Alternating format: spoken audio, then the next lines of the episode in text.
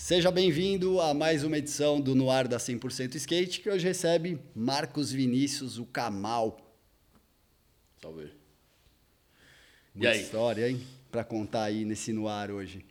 Ah, tem. Alguma coisa tem. Eu Então gosto de falar, né? Um pouco, um pouco, não muito. Ainda bem. O suficiente. É dessas pessoas com história e que gostam de falar que a gente faz questão que estejam aqui.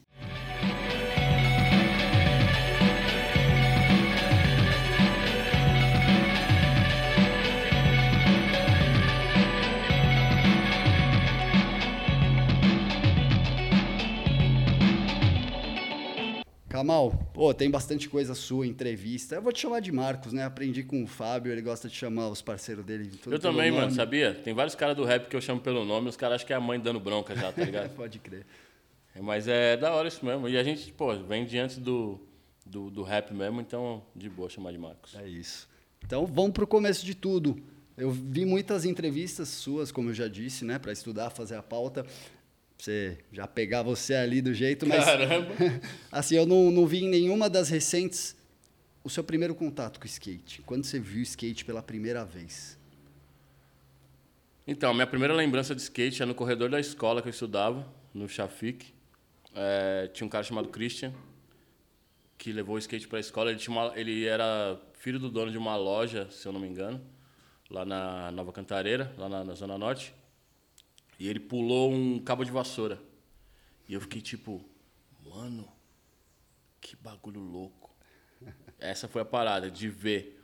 Mas aí tinha um cara na rua de cima da minha, que é o Paulo, Paulo Eduardo. E ele tinha um skate DM, isso foi em 87. E eu andei nesse skate dele, tá ligado? Quando eu andei nesse skate dele, eu achei da hora já, mas eu não considero que eu comecei a andar de skate nesse ano. 87? Acho que foi isso, 87, 87.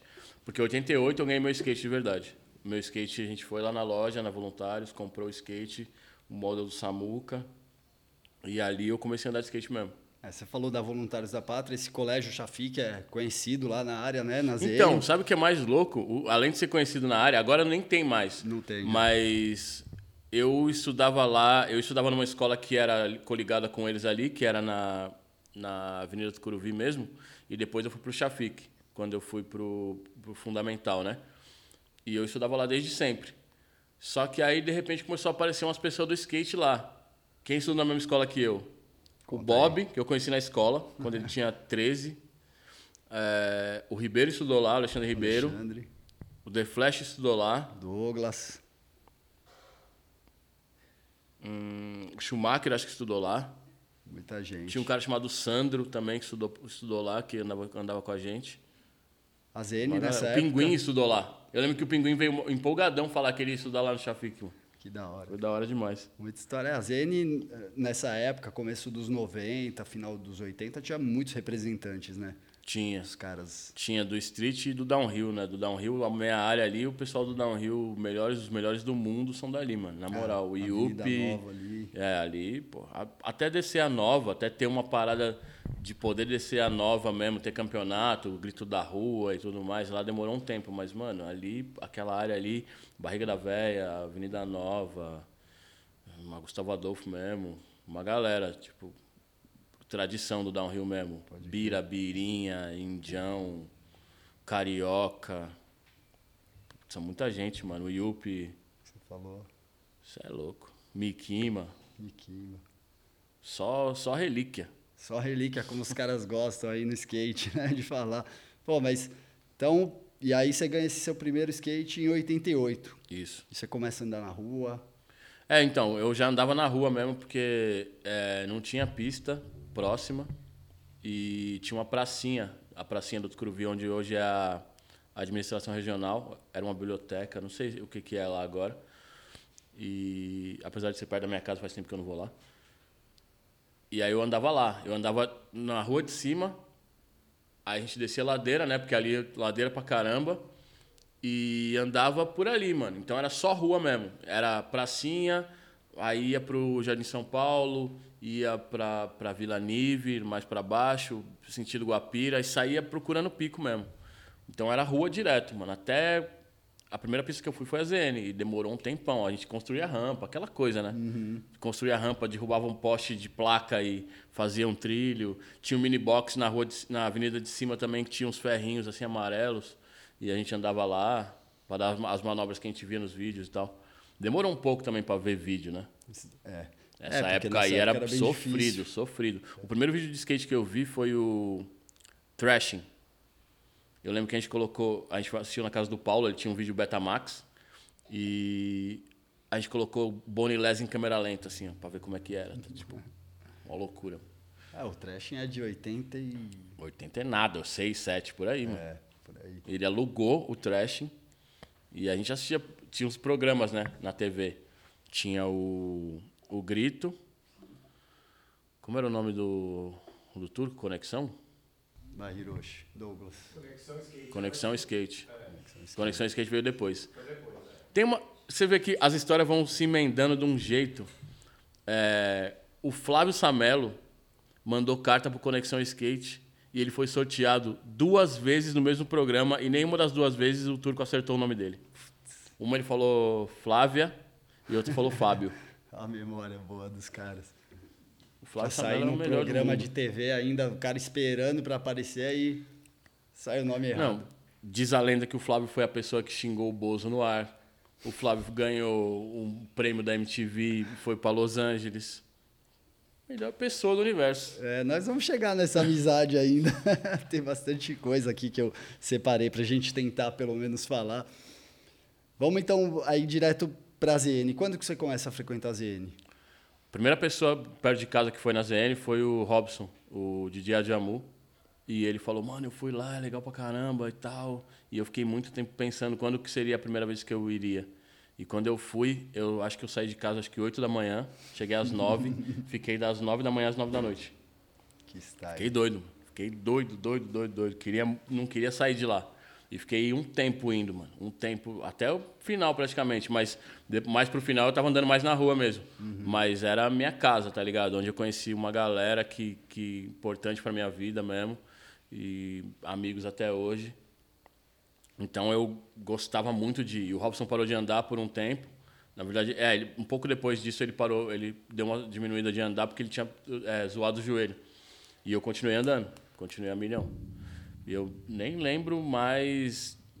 Eu lembro que, mano, uma hora eu, eu tava lá e não saí mais. E era tipo isso, 9 1 por aí mesmo. Até no o começo. fim, Até o 97, fim. 98. É, eu tenho imagem lá no, no Lembranças de uma Geração, Uhum. quando a pista tava fechada, que a gente tava indo só andar. Tem um Rio Flip meu lá no, no Banks, no fundo. É o doc- documentário que os caras fizeram sobre a ZN. E. Putz, minha casa, mano. E o Rashid, MC, ele morava lá perto. Mora lá perto ainda, mas agora ele mora em outra casa. E toda vez que eu ia pra casa dele, eu passava em frente de onde era a ZN e ficava lembrando, tá ligado? O Schumacher morou, morou no prédio que era na, Uhum. Onde é é onde era a pista mesmo. Era muito. Era, da- era da hora demais, mano. Era da hora demais. Eu ia a pé de casa, né?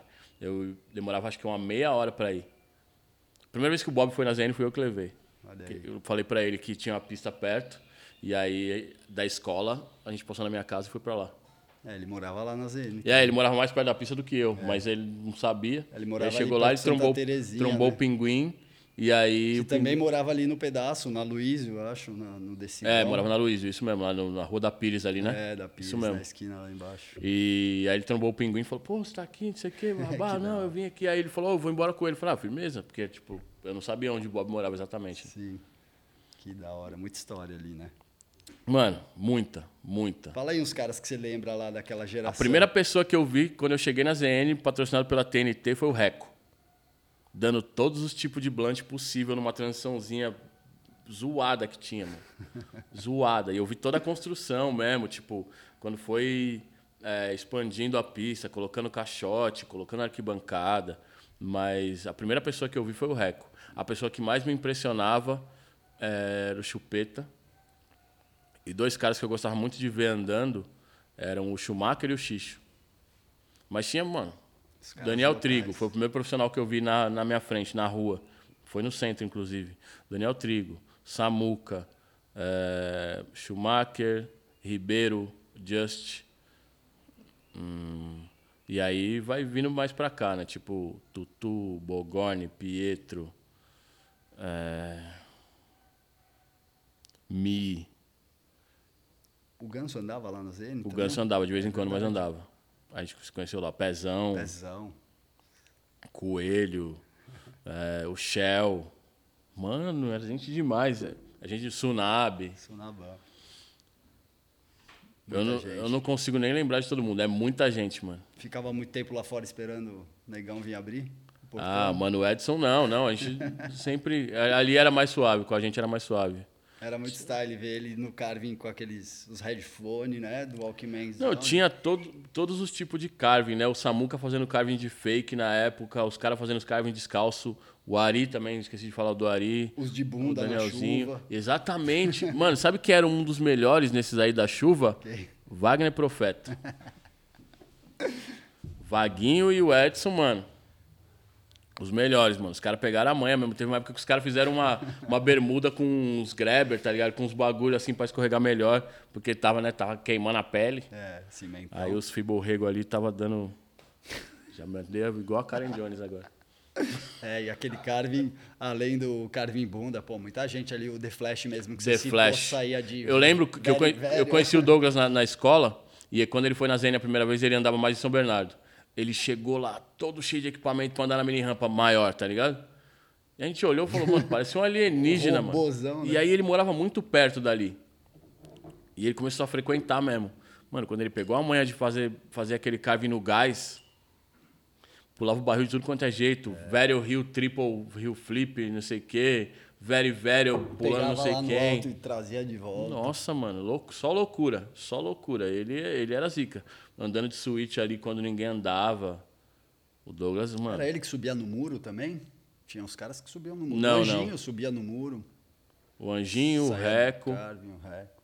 Só os Ah, não, o Reco era no murinho do lado, o Anjinho subia. Mano, era uma doideira aquilo ali, Era mano. muito da hora, né? A pista, aquela pista era da hora, porque assim, tinha muita possibilidade e cada hora um aparecia com uma ideia nova, tá ligado? Cada hora, tipo, dava manobra da arquibancada, caía na rampa reta. Dava, o Uriel foi dar blunt no, no quarter, naquele, o quarter era meio torto, né? Foi dar blunt no quarter, o skate dele caiu lá no campo de society do outro lado. Pode crer. Aí dropava de bunda do, do quarter. Campão ali também, os caras jogavam. O Daniel teve uma época, o Daniel Trigo, teve uma época que ele ia pra pista, ele começava a andar, ele dava dois rolês na mini rampa, ele tirava o tênis. Aí ele, aí ele fazia carving descalço, andava na mini rampa descalço, aí ele ia, pe- caía um pipa. Aí ele pegava a lata As dele que já pipa. tava na, na lanchonete e ficava empinando pipa. Tomando um up ali. ó. Já era, mano. Já era. O rolê dele era esse. ali. Pô, eu lembro que teve vez que eu tava tão cansado que eu acordei tão cedo pra ir pra pista que eu deitava na arquibancada e dava uma cochilada, assim, de uns- uma meia hora, tá ligado? Eu falei, mano, o que eu tô fazendo? Eu tô gastando meu dinheiro aqui, tá ligado? Quando você vai no rodízio, você pensa, eu preciso comer equivalente ao que eu gastei. gastar, é. Então eu pensava, eu tô na pista, eu tô pagando. Eu não tinha. não- tinha eu- era difícil arrumar dinheiro pra mim naquela época. Então eu falava, não, mano, eu não posso ficar deitado dormindo, eu não posso descansar, não posso ficar conversando, tem que andar. Eu ficava andando. Igual um doido. É, a gente até zoava um amigo nosso, o Jorge, que ele ia com a gente, ele ficava remando, ele não sabia fazer nada. Ele ia, pagava, sei lá, na época era quatro conto, eu acho. A gente trocava vários passes de ônibus de- nas banquinhas para pegar dinheiro e ir lá pra pista comer. E ele ia lá, fazia mó corre só para ficar dando a volta lá por cima do cara. Assim, ele nem andava, a gente ficava tirando mó barato com ele. Mano, eu lembro que tem uma linha minha num, num vídeo, não lembro qual agora, que eu faço uma linha que eu dou flip do lado do carving, assim, ó, lá no fundo. Eu falei, mano, o que, que eu tava pensando em fazer solo ali, mano? Pra cair pra dentro do carving era. É, ficava o dia inteiro ali, né? Tinha que explorar Ah, é tudo. no meu.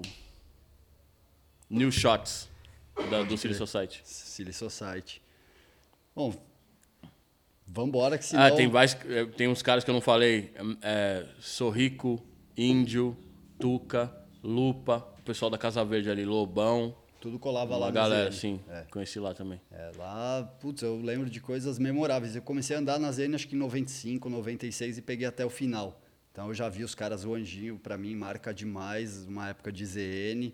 Os caras brincando de sigomestre ali na mini rampa, todo mundo um atrás do outro saía pela pista. Eu achava incrível, eu só atrapalhava os caras. Lembro dos- Mano, ia atrapalhar os caras ali, era um problema, hein?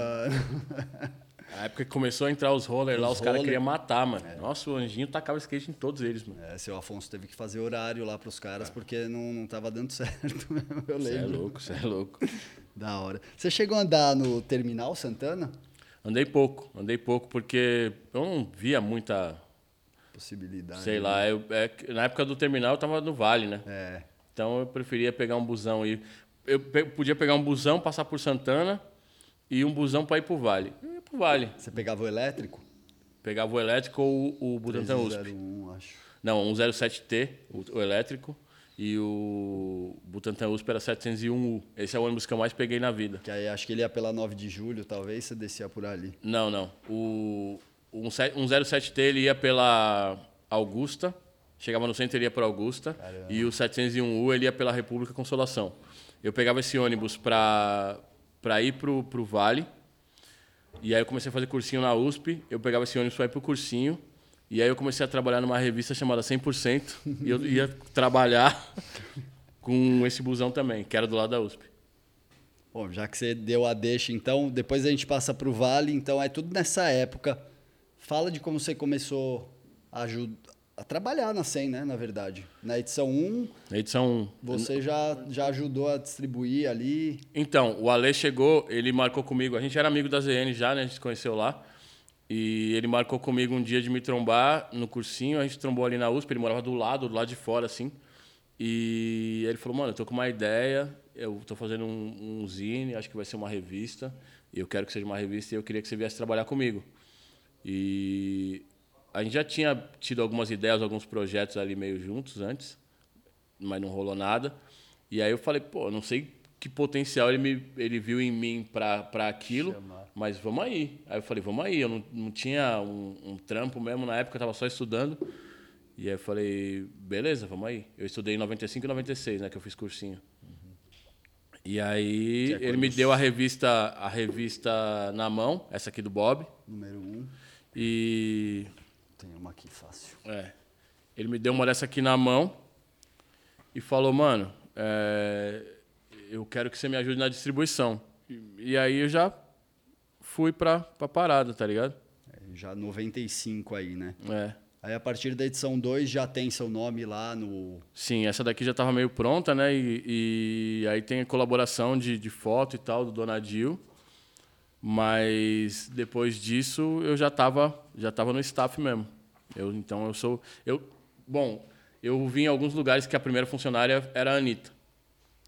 Mas eu, eu lembro da Anitta chegando, quando o Ale falou, ó, eu contratei uma menina para ajudar a gente, tal, tal, tal. E eu tava na- numa reunião na casa dele e ele, ela chegou depois. Então, que eu me lembre, Você é não sei se ele primeiro. falou com ela primeiro, mas que eu me lembre, eu sou o primeiro funcionário.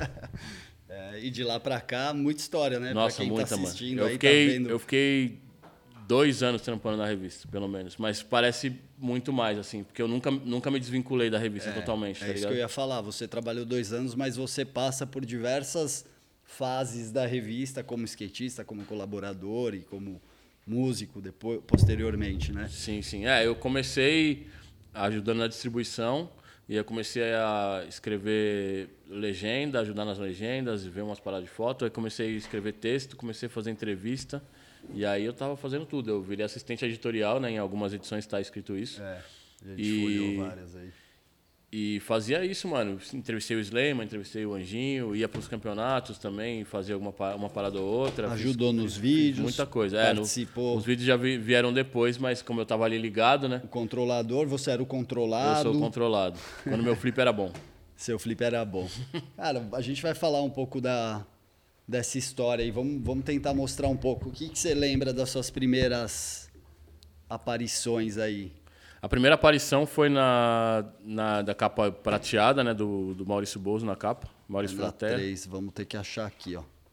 Na 3 não, na, Na 2. na 2, é. A gente É, vai pôr a imagem aqui. aí na tela. A primeira aparição foi um flip, foi um tail de back aqui. No vale, né? Pra variar. Tail de back e vale. É Valão. quase aqui. E nessa época, pô, estamos falando de 95 e você já, você já andava no Vale. Já, já.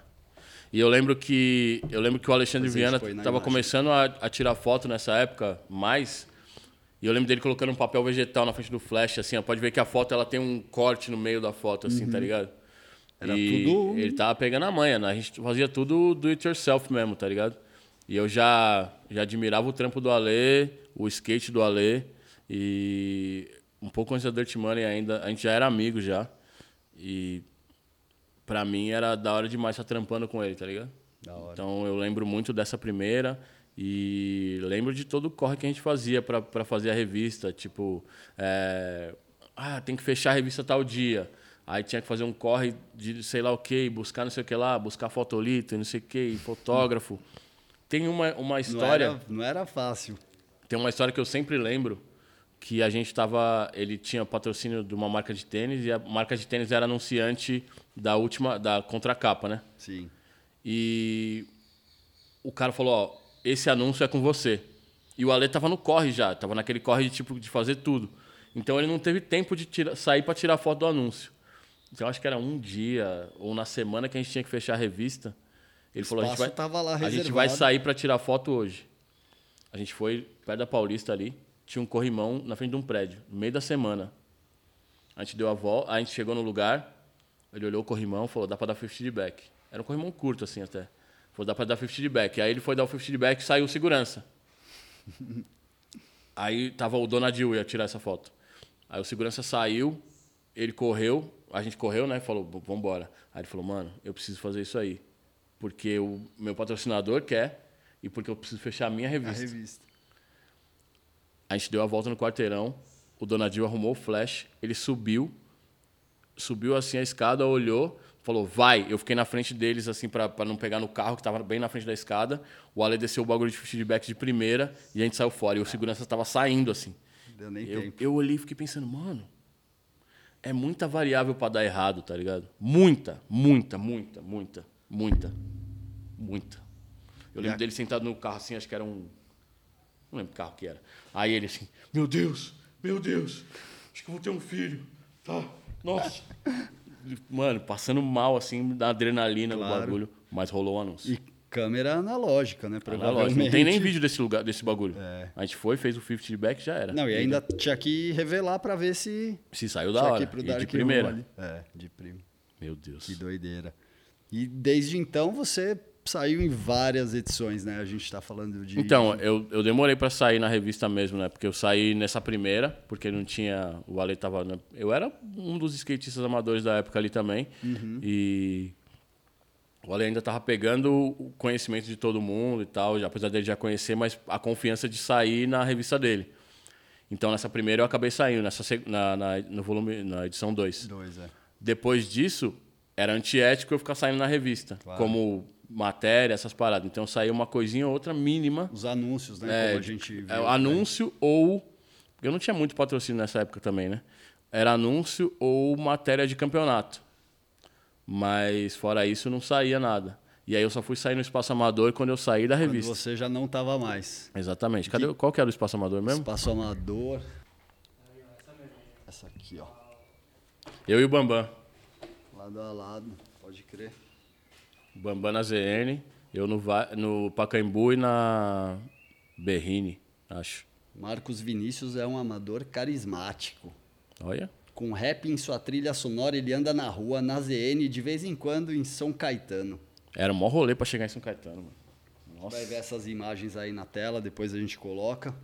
São Caetano também deixou saudades, né? Tipo a Sim, ZN. sim. Sim. Muita gente andou por lá. Bom, voltando então para essas coisas de revista. O que, que você lembra disso aqui, do controlador, quando vocês. Eu lembro do Ale me dando essa ideia de fazer a parada, falou quem que ia ser. Foi o Tuca que, que me gravou, eu acho. Acho que foi, não lembro. E aí eu falei, mano, como que vai sair isso aí? Eu não quero fazer uma atuação zoada. Não tinha como sair uma atuação boa também, né? Porque até eu, eu participar de um filme mesmo, minha primeira atuação foi aqui. Foi aí. Não, a minha primeira atuação Conta foi aí. aquela, aquele anúncio que eu dei ideia, que é eu pedalando e jogando a revista Ah, de é bicicleta. verdade, é verdade. Tem esse anúncio. que achar isso a aí. Gente, eu tenho ele. Eu, eu, eu dei a Guardado. ideia, falei, mano, a gente, aquilo ali é na, na, na rua que o Ale morava, assim. Dei a ideia da parada de ser da, o cara distribu, distribuindo igual Paperboy. igual o Paperboy, exatamente. E tem uma hora que eu sempre lembro, mano. Eu tá aqui a revista, ela abriu assim, ó. Aí ela cai certinho. Eu falei, mentira, mas tudo bem, tá tudo certo. Por aí tá tudo certo. Era do Ale Pedro na capa, né? Vale Pedro. Uma 100% capa É, preta. Uma das primeiras, as seis, talvez, né? Oito. Oito. E É, essa foi a minha primeira Switch, atuação. tail back do... Não, eu tenho de back na base. Tail back de base, é verdade. Que eu achava, falei, mano, meu Deus do céu. Que... Eu lembro que essa muleta aí era difícil de andar, mano. Eu, mas eu dei shove, pop shove, 50 de front, reverse. Era lá, né? Em São, São Caetano, a muleta do lado. Pode crer. Cara, É muita coisa, né? muita coisa. A gente quase traz toda, todo o arquivo pra cá. Então, depois porque eu acabei saindo em uma pá de coisa, né? Tipo, É. for ver aí, depois mostra aí. pro Edição de pessoal aí. música, né? Quando fizemos já... Tem uma que a gente não, não trouxe, mas 2012. aquela dos 50 mais influentes, eu tô na capa. Ah, ela, ela tá por aí. Se der então, pra gente eu tenho achar. quase certeza que eu, que eu tô. Aquela foto que eu falei subindo o canteiro é na 100% É nessa. também. Porque eu lembro que eu falei assim: eu só não saiu entrevista minha. Saiu Espaço Amador, eu saí na capa, eu saí matéria, tipo. Não, editorial. Não entrevistas. As entrevistas eram frame, era... É, Não, mas entrevista eu não, não tive. não teve. Era antiético antes, aí depois... Não, depois era. Não tinha skate pra. Não, tinha sim, mas aí também tem o rap, Não, eu tava, eu tava em, outra, em, outra, em outro corre mesmo. E aí eu acho que não era. Nunca foi meu foco fazer uma entrevista e tal. Mas no rolê eu sempre tava. Meu, vamos então nessa época mesmo, é quando você já começa a dar seus primeiros passos, né, como, como rapper, como... um cara- Então, essa época de 95 foi muito decisiva na minha vida mesmo, porque assim, em 95 eu entrei no cursinho, comecei a trampar na revista. Aí em 96 eu tava nesse corre ainda e a gente, eu comecei a trocar ideia com, com o Fabinho e o Fabinho tava fazendo um vídeo, ele, o Márcio Conrado e o Marcelo Kiyoshi. E aí eu falei assim, mano, eu quero ter parte nesse vídeo. Eu já tinha feito o vídeo antes, aliás, é uma coisa que a gente não, acabou não falando, porque a gente tem que voltar depois na amizade lá do, de 92. É, e aí eu falei assim, putz, eu quero ter parte nesse vídeo tal. Eu já tinha tido uma parte é, compartilhada com o Fabinho num outro vídeo, que a gente vai falar depois, mas aí eu dei ideia e falei assim, mano, a gente tá tudo sem patrocínio de shape. O Márcio era da Brandex na época, o resto ninguém tinha patrocínio de shape. Eu falei, por que a gente não faz shape com formigão e vende, e o lucro desses shapes a gente vai pegar de shape pra gente andar? E assim nasceu a Future. Aí eu dei o nome, e o Fabinho foi viajar pra fora na época, e aí eu fiquei aqui fazendo corre, mano. Eu e os moleques, mais eu, né? Porque os moleques estavam mais acomodados ali. Mas eu corri, mano. Esse bagulho, pro bagulho acontecer. E aí vocês criam ali a Future, vocês junto ali naquele embrião, né, É, na então. célula Dei o embrionária. nome, fiz o logo lá com o, com o Samelo, da Ampulheta. E aí em 97 eu entrei na faculdade, saí da Matemática. 100%, saiu o vídeo da Future e eu comecei a fazer rap valendo mesmo. Esse é o, é o Metrópolis? Não, qual que é o da, Da Future? Future, Metrópolis. É o Metrópolis. E aí eu tenho a última parte nesse vídeo, né? Foi sem querer. Eu fiquei sabendo depois que foi sem querer. Eu falei, mano, não, tá louco? Porque o Márcio tinha acabado. ele- acho que ele já, já era pro. Eu falei, o pro do bagulho é o Márcio Conrado, mano. Ele tem que ah, fechar. não, mas a gente já editou o bagulho, vai ficar assim mesmo. Foi o Zod que editou junto com o Fabinho. E aí a minha parte é a última. E eu falei, mano, que responsa. Eu lembro que na minha parte tem. A, a última coisa da minha parte depois do olho é o, a comemoração do meu aniversário de 21 anos. Tem palmas para o Marcos. Quem fala isso é o, voltando agora, é o Robson Adjamu, que é quem me levou na ZN a primeira vez, que é com quem eu tive meu primeiro grupo de rap, que é meu amigo até hoje. Tudo conectado. Tudo conectado. O skate é, o skate é essa conexão para mim, de tudo. Porque, vo- voltando agora, eu cheguei na sala de aula, 92. Cheguei na sala de aula, olhei e falei, mano, onde eu vou sentar? Aí eu sempre conto essa história, parece estranho, mas eu vi uma menina bonita, eu falei, vou sentar ali atrás dela, tem um lugar, tem um lugar vago ali. Sentei atrás da menina. Mas eu fiquei tipo um doido assim, ó, conversando, falando sozinho e escrevendo alguma coisa no caderno assim. E aí a menina olhou para trás, olhou para frente, olhou para trás, olhou para frente. Aí ela conversou com o maluco da frente, aí eu falei assim: "Por que, que ela tá olhando?" Aí o Moral olhou e falou assim: "O que, que é isso aí que você tá fazendo?" Eu falei: "É umas marcas de skate. Eu tava acho que fazendo o símbolo da Gastrit, alguma coisa assim, da Plan B." Aí ela falou assim: "Meu irmão também anda de skate." Eu falei: "É legal." E aí ela virou para frente e falou assim: "Flávio, esse cara anda de skate." Ah, ela falou, meu, irmão, meu irmão andava de skate, ela falou. O Flávio tinha parado de andar. E aí ele voltou a andar de skate quando ele me conheceu na escola. Nesse dia, primeiro dia de aula de 92. Que loucura. E a primeira foto de skate que o Flávio tirou foi minha, lá no, na frente de onde o Adjamu morava, que tinha mudado de lá já. Ele, ele fala, né, que você é o grande incentivador Ele dele. fala que eu falei pra ele que ele tirava foto e ele acreditou. É, Ele sempre fala isso. mas é isso. Fala que faculdade era essa aí, que curso era. É, Eu tentei puxar o matemática ali, mas não deu. é rolou, rolou essa, esse lag aí. Não, mas, mas voltando no. Flávio, a gente estudou. Ó, mano, é muita loucura. eu conheci o Flávio no Albino César. O Albino também Eu, é estu- colégio. eu estudei no Albino, Flávio estudou no Albino, logicamente. KLJ estudou no Albino. E o pai do Márcio Conrado estudou no Albino. Que loucura. Tudo E aí depois, quando a, gente, quando a gente fez a marca, que eu ficava direto na casa do Márcio, o pai dele falou, o seu Cunha falou, ah, eu estudei nessa escola aí. E a faculdade que eu fui fazer no interior foi de matemática, em Rio Claro, é, que eu fui incentivado por um amigo, o Alexandre Matosão, que- o Rodrigo até falou dele na, na parada dele, que é o cara que ajudou ele a filmar na rua e tal. Era eu, o Tuca e o Matosão. Esse Matosão foi o cara que me fez ir para Rio Claro. E eu fui lá fazer matemática e não concluí. É, você ficou dois Mais. mais. Eu fiquei tempo demais. E será que vem daí essa sua coisa mais detalhista, essa coisa da matemática? Porque você é um cara que acompanha muito a 100%, desde que em tudo, nas, nas redes sociais, no site, você sempre manda uns. Opa, aqui eu ó. sempre mando erro, né? Eu Desculpa. sempre mando Nunca erro. mando mas- elogio. Mas é porque você está sempre atento, né? Você é um cara detalhista. Você acha Não, que é, tem um. é porque assim, é, é muito fácil falar mal, né?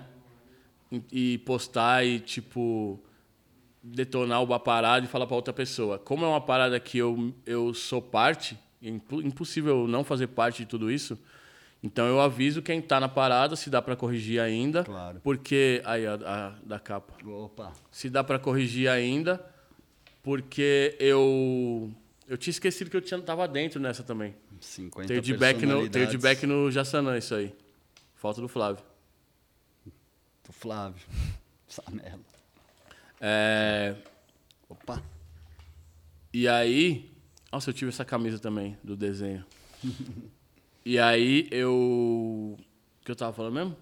Do Esqueci. Corrigir as paradas. Ah, é, Ah, de corrigir, nosso- verdade. É, o que detalhista. agora eu me empolguei. Sim. E aí eu dou um salve, parte. tipo assim, ó, antes que alguém vá falar mal, eu falo pra vocês. Eu, tipo, vou no inbox, aí geralmente agora é o Hiroshi que tem se comunicado mais comigo ali. Falou, Tá lá nas tal. redes, é. Mas eu dou esse salve aí, porque é a parada de cuidar do que é nosso mesmo, tá ligado? Então é mais por isso mesmo. Mas eu sempre acompanho e eu posso não andar de skate dois anos, mas eu, no ex-skatista, eu nunca vou ser. Jamais.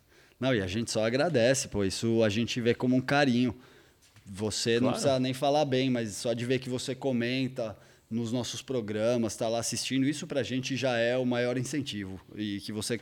É, que a gente se- erre menos, mas que você continue. Se depois de pô, 26 anos eu ainda tô, é porque a gente tá fazendo alguma coisa de certo, tanto do meu lado quanto da 100%. Certeza. E por isso que eu tô aqui. Tá vendo, mãe?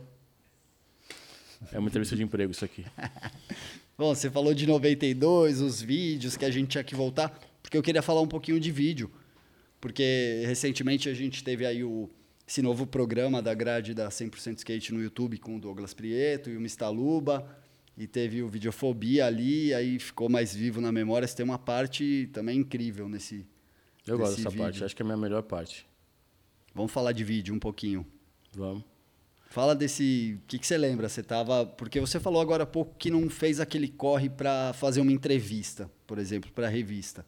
Mesmo quando você já não estava aqui, mas você faz uma das suas. Opa, como você disse, tá vivo. Uma das suas melhores partes do Sim. Videofobia. Então, é, Deixa eu pegar aqui meu agora, lápis. agora, é o, agora é o meu momento parte 1. Bora. Raciocínio Aí, Fabio. quebrado, volta pra, um- pra parada e, e- e vai pra frente. O primeiro vídeo que eu participei, eu e o Tuca ali juntos, né, de alguma forma, foi o exclusivo original skate, Mo Better Tricks. Eu dei o nome desse vídeo também, Mo Better Tricks, por causa do Mo Better Blues, do, do filme do Spike Lee. E aí, depois disso, eu ganhei uma câmera e o Flávio ganhou uma câmera. Aí, em 93, a gente fez o nosso primeiro vídeo, que é o vídeo que eu tenho parte compartilhada com o Fabinho, que é o Obrigado Papai Noel. Depois eu conto a história do Obrigado Santa. Papai Noel, que é uma loucura o nome, assim, a parada do nome. Foi você que deu também. Não, foi um amigo nosso, mas eu falei, tem que ser esse o nome. Na verdade, foi uma parada que ele falou quando ele era pequeno. Ele era, vou ter que contar. Conta É, esse meu amigo, Elídio, meu amigo até hoje, salve Elídio. Ele. Ele. No Natal, em algum Natal, a mãe dele falou assim: é, Filho, você já foi no seu quarto e tal, não sei o quê. Aí ele foi no quarto dele e ele olhou assim e tinha um volume atrás da cortina. E aí ele achou que era o Papai Noel, mano. E ele saiu correndo pra falar pra mãe dele assim: Mãe, o Papai Noel tá no meu quarto. Ele contou essa história pra nós e a gente é idiota, É. né? 16, 17 anos, mano. Daquele jeito. Aí ele contou essa história pra nós e aí falou assim: Papai Noel tá no meu quarto. Aí quando ele voltou no quarto dele pra mostrar pra mãe dele, a mãe dele foi lá ver com ele assim. E aí ela puxou a cortina e tinha um robozão Arthur, que ele tem até hoje e funciona, se eu não me engano. Um robozão? Que É, Era tipo assim, ó. Mas só que atrás da cortina, né? Com a Achou cortina assim, pá. E- Aí a janela tava aberta e, e tava, tava balançando a cortina. Ele achou que o Papai Noel tinha deixado o bagulho lá e saiu fora. Aí ele botou a cara na janela e gritou: Obrigado, Papai Noel. Aí contou pros amigos, ferrou. Não, contar Virou pros amigos. Contar pros amigos é de boa. Contar pra mim e pro Flávio. Aí que é o problema. E aí virou o nome do vídeo isso aí, tá ligado? E aí a gente fez esse vídeo, eu e o Tuca, editando. O Flávio gravou, eu gravei, o Elídio gravou, o Tuca gravou. Mas quem finalizou o vídeo fo- fomos eu e o Tuca, na casa do Tuca, ligando, fazendo cabo para sair o som do skate e o som da música. E eu lembro que eu datilografei os nomes assim, a gente filmou na folha branca o, o nome de cada um. E es- essa era a legenda do negócio. E levei a maioria das. Levei uma boa parte das músicas, o Tuca tinha uma outra parte também. E a gente fez o primeiro vídeo assim. Então, a gente já tem essa amizade e essa parada de fazer vídeo de muito tempo. Disso atrás. daí a gente fez o Check It Out, que é o segundo vídeo, que diz o, o Flávio que a Lisa falou pra ele que o nome Check It Out Girls do, do- da revista veio por conta desse vídeo.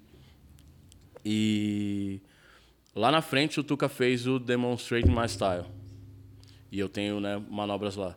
Quando ele foi fazer o Videofobia, ele falou que ele queria fazer um vídeo dele, ele queria que tivesse parte, ele queria que eu tivesse parte. E eu falei a mesma coisa, falei, mano, eu tô sem patrocínio, tá, tá moiado e tal. Aí ele falou, não, eu quero que você tenha, eu quero que você tenha parte.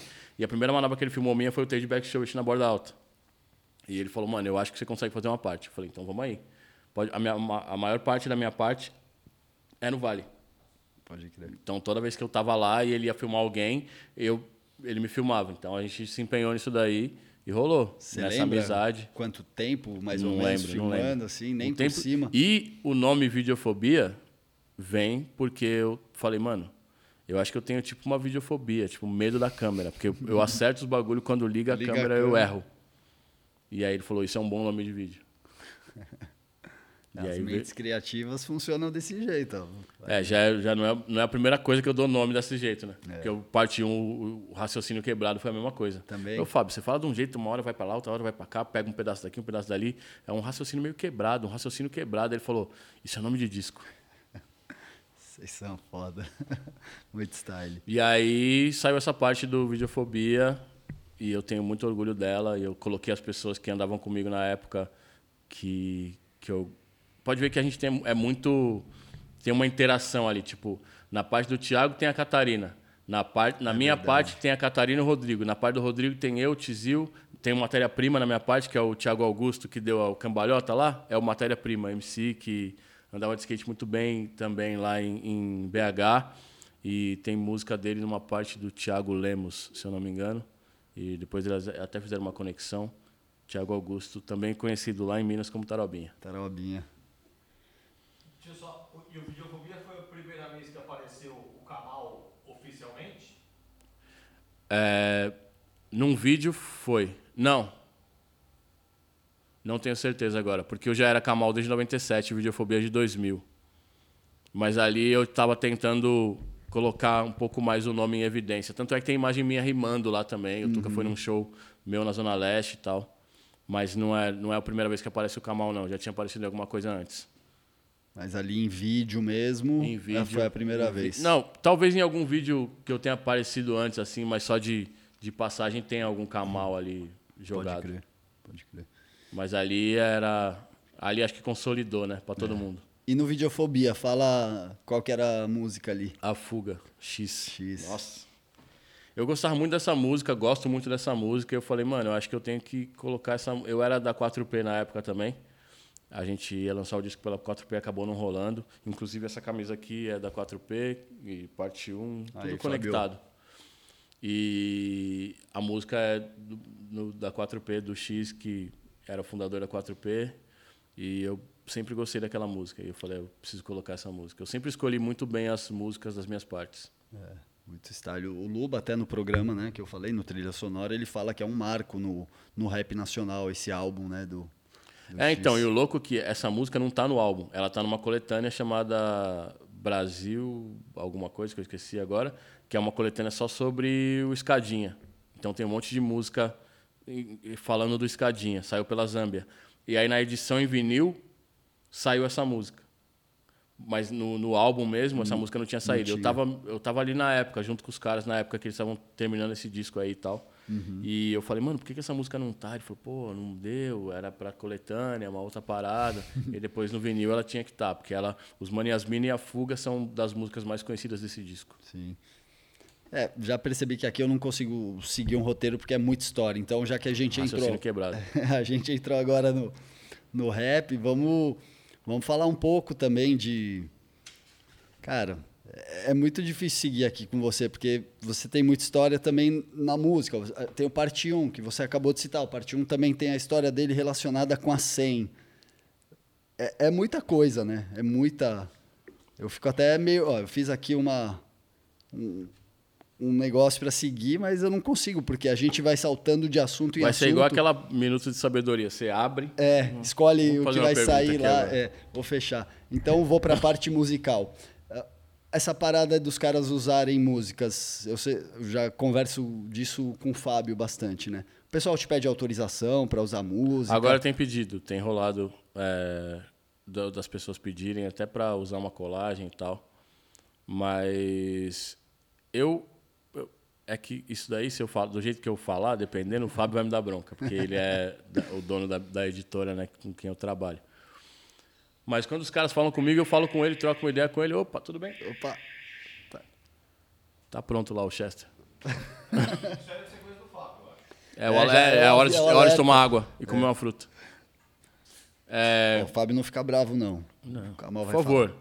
Mas é, as pessoas me pedem, eu falo com ele às vezes, falo, mano, é um projeto de vídeo assim, assim, assim, e acho legal ter. Ela falou, beleza, autoriza lá. Se você não chegou a editar a música mesmo, não tem problema.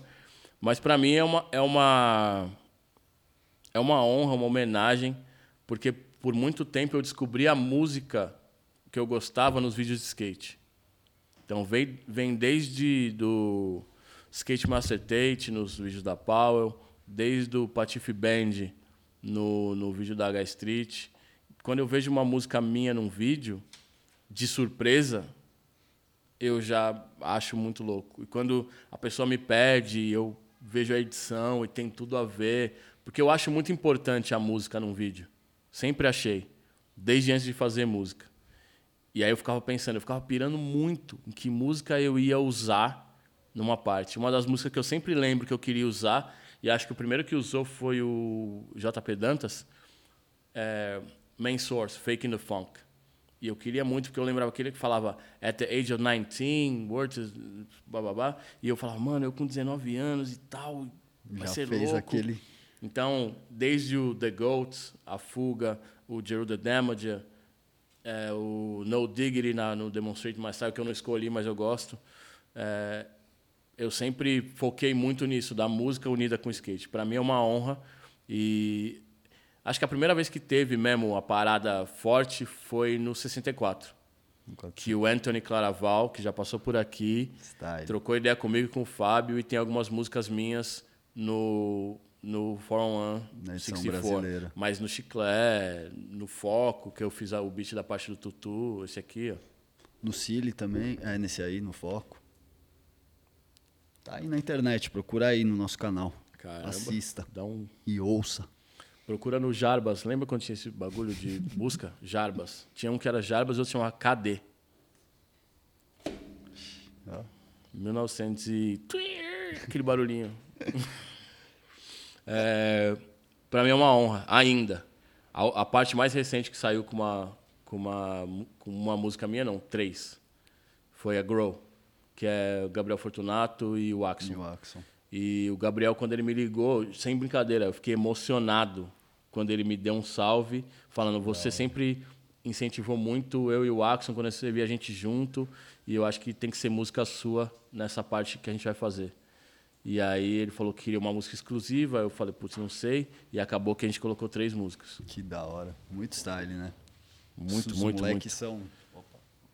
Mano, quando ele passou pra Pro e eu vi o bagulho, eu chorei de verdade. Peraí que tem um bichinho. Chorei, chorei mesmo. Quem que foi que me mandou a imagem? Thomas Teixeira. Tomás Todd. Chorei, chorei. Mandei áudio pra ele. Falou, mano, faz isso não. Chorei, mano. Nem sei porquê. Me emocionei. Pô, Demais, você né? vê a realização de um cara né, É, se profissionalizando, tendo seu pro model, um momento único ali, dois caras... Não, e é, coisas que eu acompanhei dele desde pivetinho e tal, e vi um pouco de longe, assim, mas sempre admirei. E eu lembro dele correndo um tampa, ele era muito pivete, mano. E aí ele tava tentando cabalhar o flip, já, só que alguém já tinha dado uma manobra muito cabreira. Aí os- o Dave Duncan falou assim: Hey, buddy! Não, o Dave Duncan não, o. Como é o nome do cara lá de. Era o Clemens? Ryan. Era ele? Era eu, acho que era ele, o É, Paul no Tampa Zitzer, é um alguém. é. Era ele ou o Paul Zitzer. É, fa- falando assim, hey buddy, get out of there. Tipo assim, você não vai arrumar nada aí, mano. Essa Sai manobra daí. aí. E aí depois, tipo, os caras pagando maior pau pro skate dele, quando ele né, esticou as pernas, eu falei, Né? como diz o Cabe, sem dizer muito.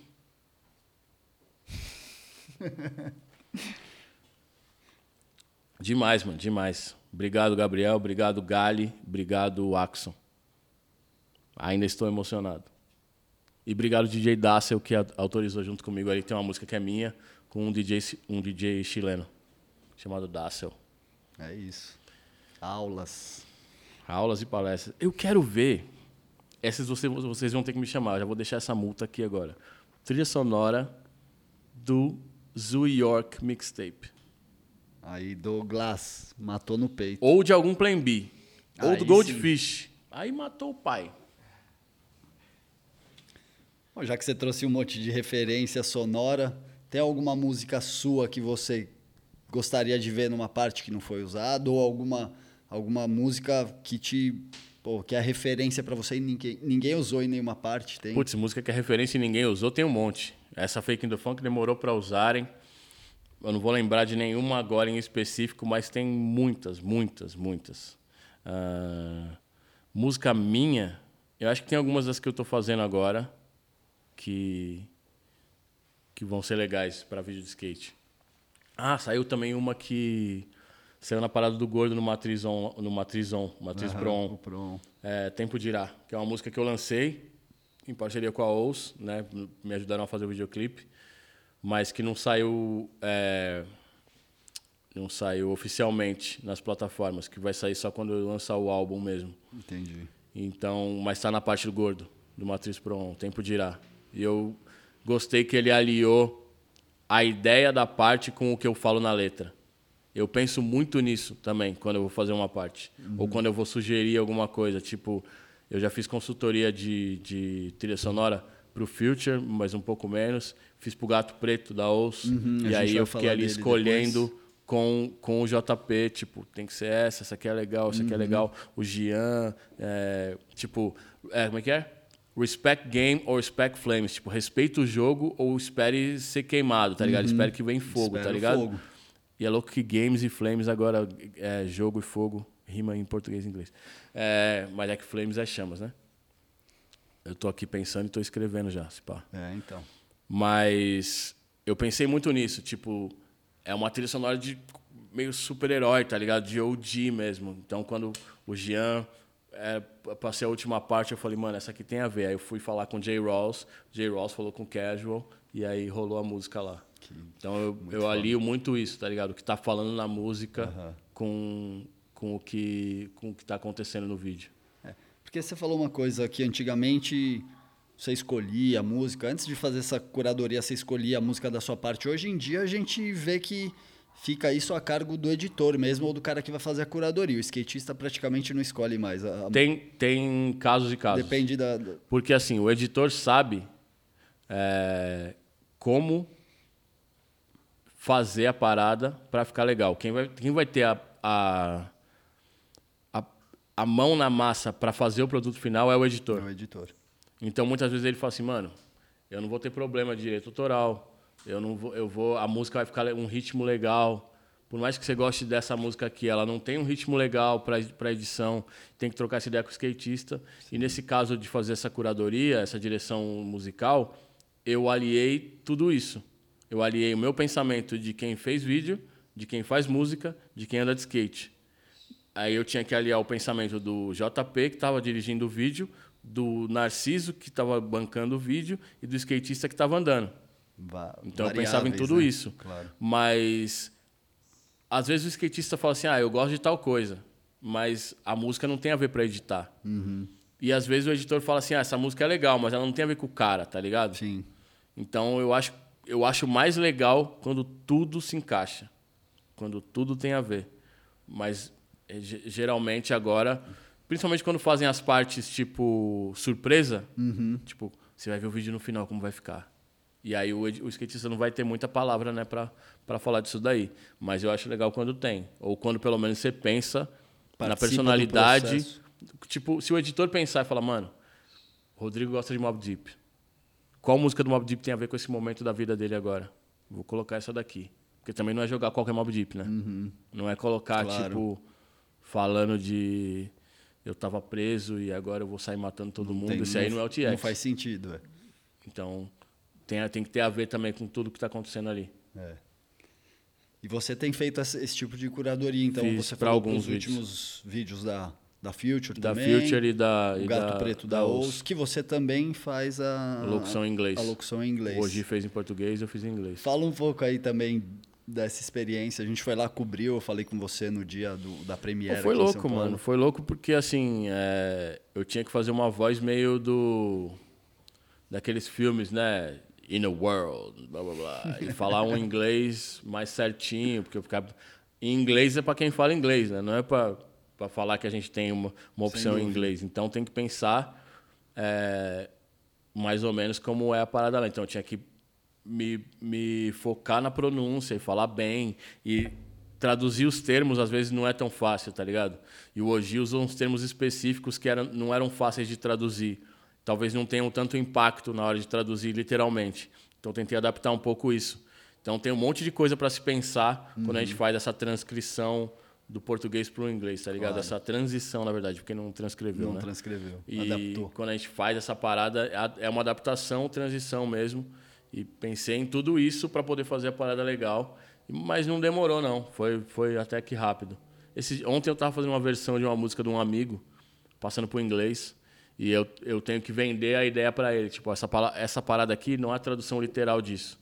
Mas é o que mais tem a Vai ver. casar. E é o que se encaixa com o que você quer fazer de métrica aqui, com o que você quer fazer de, de, de visão rítmica. Sim. E ainda Tá nesse... tendo protesto. É, tá tendo um, um buzinaço aí. Eu não sei, parece que tá tocando um berrante. Estão chamando É. seu pesso- pessoal aí. Não vamos falar de política, né? Não, pelo amor de Deus, eu só falei de berrante. Agropecuária. Agro é pop. Essa Ah. parte corta. O pop deixa, É. se for o do Thiago Lemos. Aí sim, né? Não, só pra gente voltar nesse lance da sua preocupação com a locução, de- assim, é tão importante, é um, é um dos detalhes, mas se nós formos ver, pô, o, o filme ganhou prêmios lá fora, né? Tipo, Pra mim não chegou nada, não. não. Aliás, hoje. É, vou ter que. Não, depois eu falo. Vai, vamos lá. Mas é da hora que o filme ganhou prêmios, né? Assim.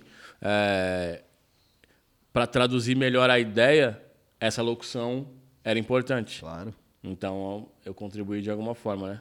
Obrigado pela confiança. Aí, já sabem, né? Vamos lá. Nossa, é muita, muita Falar em locução, tem a locução de campeonato ainda também, então, né? tem isso também, que você é locutor e em alguns aí você até chegou a fazer uns freestyle, né? No meio Então. da volta, mas deixou quieto porque tava dando trabalho. Não, é, é outro trampo, é outro dinheiro. Mas a parada da locução veio por conta do rap. É, eu acho que a primeira pessoa que me chamou pra fazer uma parada, eu não tenho certeza agora, se foi o McGregor ou o Pinguim. Mas eu acho que foi o Pinguim. Me chamou pra fazer a a- um freestyle na volta dele, como se- sendo a música da volta dele. Não lembro quem era o locutor, provavelmente era o Paulinho. Se, se eu não me engano, foi naquela pista da, da Bila lá na, no, na Ah, Zona Sul. house lá. Daquela grandona lá. E, bagulho mano, montanha, né? era pista de bike aquilo ali, né, mano? Você é louco. Matt Hoffman. E aí, mano, eu, eu fiz um freestyle na volta dele falando todas as manobras. Tá ligado?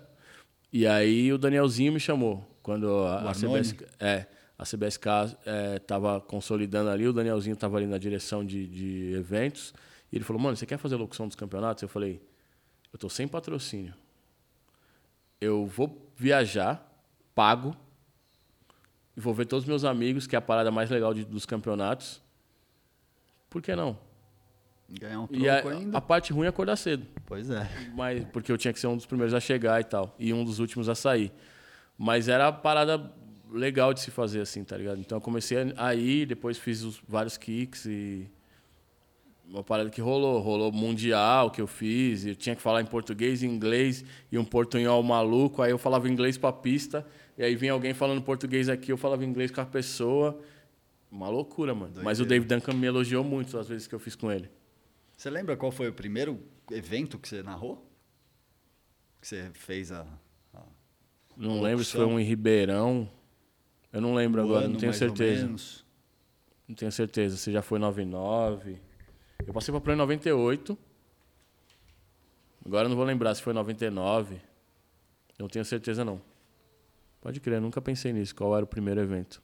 Não guardei. Que louco. Mas eu lembro disso aí, da primeira parada ser. Tem até uma foto em uma das, das revistas aí. É, o- A foto rimando na volta do- dos amigos. Mas Tá, o, McGregor e o, o McGregor e o Pinguim foram dois dos que tiveram esse, essa customização da, da locução aí. Já teve problema também, né? Tipo. Conta aí. Não, um problema mínimo, esses- assim. Às vezes a, a gente né, tem que pensar que tá no evento e, e a pessoa tá meio brava, então. Não, não, é, não tô falando de você, não, mas teve uma vez em Madre de Deus que o mano ficou brabo. Eu falei. Calma, Hiro. Ô, mano, eu tô fazendo só meu trampo mesmo. Dessa vez foi bem de boa, tá ligado? Mas depois eu vi que era do cara mesmo, e troquei ideia, a gente é amigo até hoje e sem problema nenhum. Mas na hora. Não é, não é essa. É essa que tem eu rimando? É. Aqui Ah, é embaixo, verdade, é o Black Jesus e o. É o Sims, Black é isso mesmo. Jesus. Kamal aqui também, ó. Na- E. Mas aí, tipo, a pessoa entendeu depois que eu tava ali é, fazendo um trampo, né? E, e falou, não, beleza, desculpa aí, eu tava. Porque eu errei a manobra e eu errei não sei o quê. Ou mandou o cara gente- bater a- o nose. Não, essa daí do Nose foi. É, é, intimidade é um- uma coisa mesmo. Mas aí depois o que, que aconteceu? Bateu o O Nose. nose. Voltou a manobra. Entendeu? Tem- é, às vezes o incentivo ele vem de um, de um jeito diferente. É. Porque duvido. Você fala, duvido. O maluco fala, o quê? É agora. É, foi isso que fez ele descer o corrimão. foi isso que fez o, isso que fez o Hiroshi descer aquele corrimão. Onde é? Na Liberdade? Na liberdade, né? É. Meu Deus do céu. Melhor Parabéns. Hiroshi. Não vol- pode ter, não, não ter voltado, mas você é louco. É no. É, é no fecha? Ou no abre É do no dois? 911. É no fecha.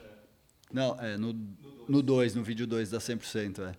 Não sei como não saiu no 911. Se fosse agora, ia sair no Damn Nigga do, do, da Trash. How of Beat, How of Meat, Damn Nigga, não sei o quê. Só loucura, velho. japonês suicida. Malandro. Kami. É kamikaze original, Frase mano. original. Hiroshi. É isso aí, mas a locução, a locução tem essa parada aí. E eu já acabei fazendo uma apresentação de, de campeonatos de, de outras coisas também, né? Porque assim, MC é mestre de cerimônia, então não é só quem faz rap, tá ligado? E não é todo mundo que faz rap que é MC também. Tem gente que rima bem, mas não consegue controlar a cerimônia. E eu tive esses vários estágios e tô aprendendo ainda a apresentar os diversos eventos. Então, foi campeonato de skate, foi campeonato de b-boy, campeonato de DJ, eh, batalha de MC, show, Troféu da 100%. Ah, é troféu do verdade, 100% troféu. com a Babi, esqueci o nome dela, o sobrenome dela agora. Vi. É. Eu E não lembro, esse eu não mil tava. fita, mil fita. É MC, mano. MC igual o Cenoura Bravanel. É. Só que com o Começa microfone que cerimônia, funciona. aquilo que você falou, o cara que consegue segurar o crowd, não é só o cara que vai lá e rima, né? Não, e uma coisa que é muito louca que quando você é o locutor, é, você acaba sendo a, a cara do campeonato para algumas pessoas e a voz do campeonato para outras. Então a pessoa fala assim: meu filho se perdeu, ou me perdi da minha mãe, vai no locutor. Tem um carro estacionado na frente do meu, vai no locutor. Eu não passei, vai falar com o juiz. Mas as pessoas vêm em mim primeiro. Ah, eu andei bem. Então, eu falei suas manobras. Jam Session é uma treta isso aí, mano. Jam Session é Tem pior, que ter dois. É. Tem que ter dois, no mínimo. porque às vezes os caras acertam... Porque a gente tem que falar. O, o, o juiz tá ali, o árbitro, né? Tá ali vendo, mas ele não vê tudo. Então ele escuta o que a gente fala. E se a gente falar errado, ou se, tipo, der um problema ali, também acaba com- comprometendo tudo que aconteceu. Mas as pessoas vêm direto em nós, tipo, e aí, mano? Eu falo, e aí o quê? E como eu sou alguém que tá ali, que tava no rolê minutos atrás junto, eu posso trocar ideia de igual com a pessoa, tá ligado? Tipo, tem gente que é uma geração é, mais nova que o Paulinho, que não vai chegar no Paulinho da mesma forma. E tem gente que vai chegar por vai falar que o Paulinho é miliano e não manja. Tá ligado? Sem respeito. A, a caminhada, a trajetória. Eu corri campeonato com o Paulinho narrando e eu narrei campeonato junto com o Paulinho, tá ligado? Então, eu acho que faço bem essa conexão aí da parada e foi alguém que tava ali andando com os caras, pro- pro- profissional e model, e tava na sessão além do campeonato, então dá para trocar uma outra, um outro tipo de ideia. Mas às vezes as pessoas se passam e chega no locutor, tipo assim, ô mano, eu falo quando, mano, Eu falei suas manobras. uma das melhores coisas, principalmente nos games de skate, era falar assim: fala com o Iena. As pessoas falam assim: não, firmeza. Agora é fala com o Thiago. Agora é com o Thiago. É, da mesma Era sempre geração. assim: a vez, a vez de bate o nose, eu falei: Ô, Marcos, você, sabe falar- você falou, agora quando você falou da, da parada aí que é dinheiro separado, e alguma vez já veio, tipo, algum cara em evento, aquela conversinha de, tipo, te, con- te convidar pra ser locutor, e aí já fala assim, ô, depois que eu findar, você não pode dar. Já. Já. Explica aí como é que espanta essa, esses caras aí. Spam tá falando valor. Spam tá falando valor. Eu falo, então é tanto. Não, mas não dá, você já vai estar lá. Eu falo assim, então. Uma coisa é uma coisa, outra coisa é outra coisa. Essa outra coisa até nem é comigo que você tem que falar.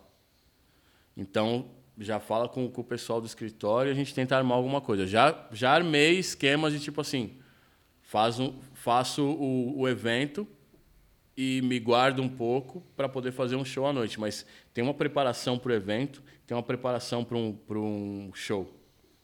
E eu tenho que saber diferenciar isso e valorizar isso, tá ligado? Então não dá para simplesmente juntar os bagulhos num pacote. Em algum momento da vida, talvez, a gente vai juntar tudo e falar assim, não, você paga um rango e a gente vai. Aí volta pro começo. Porque a gente vai estar, né, tipo, esquecido, largado lá, igual a gente viu vários profissionais já.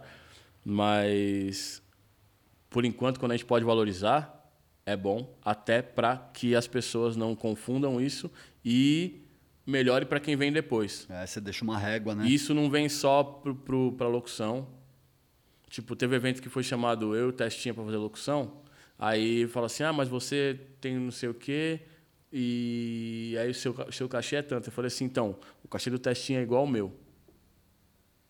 Ah, não, mas ele eu falei: o cachê do Testinha é igual ao meu. Eu bati no peito pro cachê do Testinha ser igual ao meu, tá ligado? Porque eu não ia deixar desvalorizar o trampo do Testinha e a amizade que eu tenho com o Testinha e falar assim, não, firmeza, eu- tudo bem. Não podia fazer isso. Jamais. E É caráter, né? Também. imagina, chama o Lennon agora e fala assim, faz uma demo e faz um show e eu te dou 100 reais e um dog. O cara falou que o cachê dele agora é um HB20, né? Ô, Glória. Eu tenho um... Eu, é. Meu cachê não é tanto. Dá pra contratar. Agenda aberta pro ano que vem. É, é isso, eu ia falar um pouco de música com você. Como tá agora que a pandemia, todo mundo tomando a segunda dose já, pelo menos o pessoal da nossa idade. Como que tá essa previsão? Eu sou bem aí? mais velho que você, eu acho. É, mais ou menos. Não vou entregar aqui, mas como que tá? Porque É. parou, né? Show, tudo isso desde o começo da pandemia. Você é um cara que está respeitando super bem a- as Sim, medidas aí de, de distanciamento, se cuidar mesmo, né? Eu tô sem andar esse tempo, eu já tava sem andar antes da pandemia, e porque o skate não tava me dando alegria, tá ligado? E aí eu falei, mano, eu não vou ficar passando nervoso e não gostar do skate. E aí eu fiquei um pouco distante porque eu tava tentando focar em terminar um disco. E eu tô nessa de terminar um disco faz um tempo já, e acabou que chegou a pandemia, eu falei, ao invés de ficar em casa, e trabalhar de casa, eu vou morar no trabalho. Então eu tô ficando no estúdio para poder trampar. Porque eu, eu me vejo no estúdio de uma outra forma e trabalho de uma outra forma. E nisso vão rendendo coisas. Eu comecei a, a me inspirar mais. E eu tinha a ideia aqui e já saía daqui, ia para o estúdio, registrava, escrevia, produzia, fazia tudo isso. E nessa eu entrei numa uma parada semanal de produção chamada Beat Brasilis e comecei a fazer batida toda semana, pelo menos para isso. É, entrei numa outra com os gringos chamada Session In e aí eu tava toda vez aprendendo e trocando ideia e fazendo conexões com os gringos. E comecei a fazer um monte de coisa. Tipo, eu fiz um beat sem pretensão. O D2 estava fazendo uma transmissão, eu mandei um beat para ele Ele usou. e ele usou o beat no disco dele. Ele gostou, ele me chamou para escrever, para rimar no disco. Eu mandei um beat, o beat entrou. É uma música que é o Oji e o D2 e a Jussara Marçal, eu produzindo. E hoje Você a gente foi indicado é. para o Grêmio Latino Que da hora. com esse disco. Muito tá style. Então tá rendendo, mas fora isso, E esse seu trabalho? eu tenho feito outras coisas, tipo, de trocar ideia, umas, umas entrevistas online com remuneração, tipo, de trocar ideia de uma, um bate-papo mesmo. Rolaram algumas lives, mas sem público. Eu vou, inclusive, no no final de semana agora, eu vou gravar mais uma com, com o Eric, com o meu DJ. E tá rolando, tá rolando Onde uma, uma coisa ou outra. Vai rolar. Pô, vai ser no YouTube, vai, vai transmitir no YouTube, mas é, eu não tenho ainda o canal. o canal certinho, mas acompanhando, me acompanhando nas redes dá pra, pra ver pra onde vai. E eu tenho mais me controlado, me mantive com o dinheiro que eu tinha guardado, que eu tenho guardado, e apareceu um trampo ou outro. Então compensou o tempo que eu fiquei focado em trampo e fiquei no distanciamento. Eu caí na besteira, literalmente, de andar semana passada, mas sem né, interagir muito. Meu Deus do céu, foi um jiu-jitsu com o chão ali que. É. Nossa Senhora. Onde você foi? No Vale. No Vale. É, tem a ver com esse boné aqui, mas depois a gente fala, Ah, quando vamos- sair. Quer falar agora? Não, não, gente não. fala Quando Vale sair, quando tam- sair. É? Mas Então deixa eu- esse aqui, Vale State of Mind, aguardem. Da hora. É o spoiler. E tem rolado um trampo ou outro, assim, remunerado, legal. E tô trampando, mano. Tô trampando. Segurando Dando, dando um jeito. Porque a minha parada. Eu gosto muito de fazer show, mas eu gosto muito de fazer música. Uhum. Então a minha parada é continuar fazendo música mesmo. E na minha sinceridade, a música vai chegar a algum lugar. E não no desespero tentar fazer as coisas para para atingir uma parada e me frustrar duplamente. Não ser o que eu sou e não, não chegar onde eu, gost... eu tentei chegar. Sem dúvida. Basicamente isso. Tô, tô guardadinho ainda, assistindo vídeo toda semana, todo dia. Toda terça-feira eu assisto o Gary Rogers, assisto todos os games do Berks, vi quem mereceu, quem não mereceu. Tá meio, tá meio nheco. Agora eu tô assistindo Olha. o King of Makba. Pode crer. King of Makba tá da... Mano, vocês assistiram o, o último? O Petar Stan, é, Stanchev e o... Como é o nome do outro, mano? Adrien Boulard. Esse. Não. Meu Deus, mano, que loucura. Achei que ia matar o, o pequeno, mano. É bem louco. A gente Mas até- vocês viram ele dropando do monumento? Você viu, Hiro? Ah, então. Tem isso. Tá. Isso é uma das manobras do game. Caramba. King of. Ele quase matou o outro malandro. Porque teve que, que E o, fazer, né? e o louco que a primeira manobra dele, qual que foi? um olho de front. A primeira malha dele foi um olho de front no Big Tree. Ele quebrou um shape, ele falou assim, esse é o primeiro shape que eu quebro na vida. Caramba, como assim? Só anda com matéria-prima boa ali. É, porque ele é levinho também e tal, e ele não tem uns bagulho de muito impacto, e aí ele falou, mano, esse é o primeiro shape que eu quebro na vida, mano. Que loucura. Mó loucura, né? Mas tamo aí, tamo aí, skate sempre, que possível. Da hora. Falar um pouco de música, mas vamos falar daqui a pouco. Você falou do Vale um pouco, rapidamente aí, do State of Mind e State of Valley, né? É, Vale State of Mind. Vale State of Mind, pode crer. E isso aí é só spoiler, porque em breve vocês vão saber o que, que é. Queria que você falasse um pouco do Vale agora. Você falou que foi lá, tá novo, todo mundo tá vendo aí, enxurrada de, de imagens, pico liso. O que, que você achou? Como tá aquela. Tá uma radiação zona ali, né? Então, eu não fui naquela parte, né? No memorial mesmo. Uhum. É, eu, vi, eu vi a entrevista do Davi e vi falando da, da movimentação, do Salve o Vale. Eu, infelizmente, eu não fiz parte, eu estava no corre também. Mas, assim, aquela parada que parece né, clichê, mas a vibração estava mandando mesmo para a parada rolar. Fiquei muito feliz de ter todo mundo ali envolvido. Klaus, Formiga, Murilo, eh, Murolo e esse pessoal todo. Jean também Jean. dedo. É, a, a rampinha é culpa dele, né? É, ficou muito style. A rampinha virou atração do bagulho. Mas assim, é, não tem mais o vale. A gente tem que pensar isso. perguntar. Isso é Porque muito você importante. viveu ali, você viu coisas Não que tem nós mais o vamos vale. entrar já nessa questão, mas O que tá lá agora, como pico novo, é maravilhoso. Mas não tem mais o vale. A gente tem que entender isso.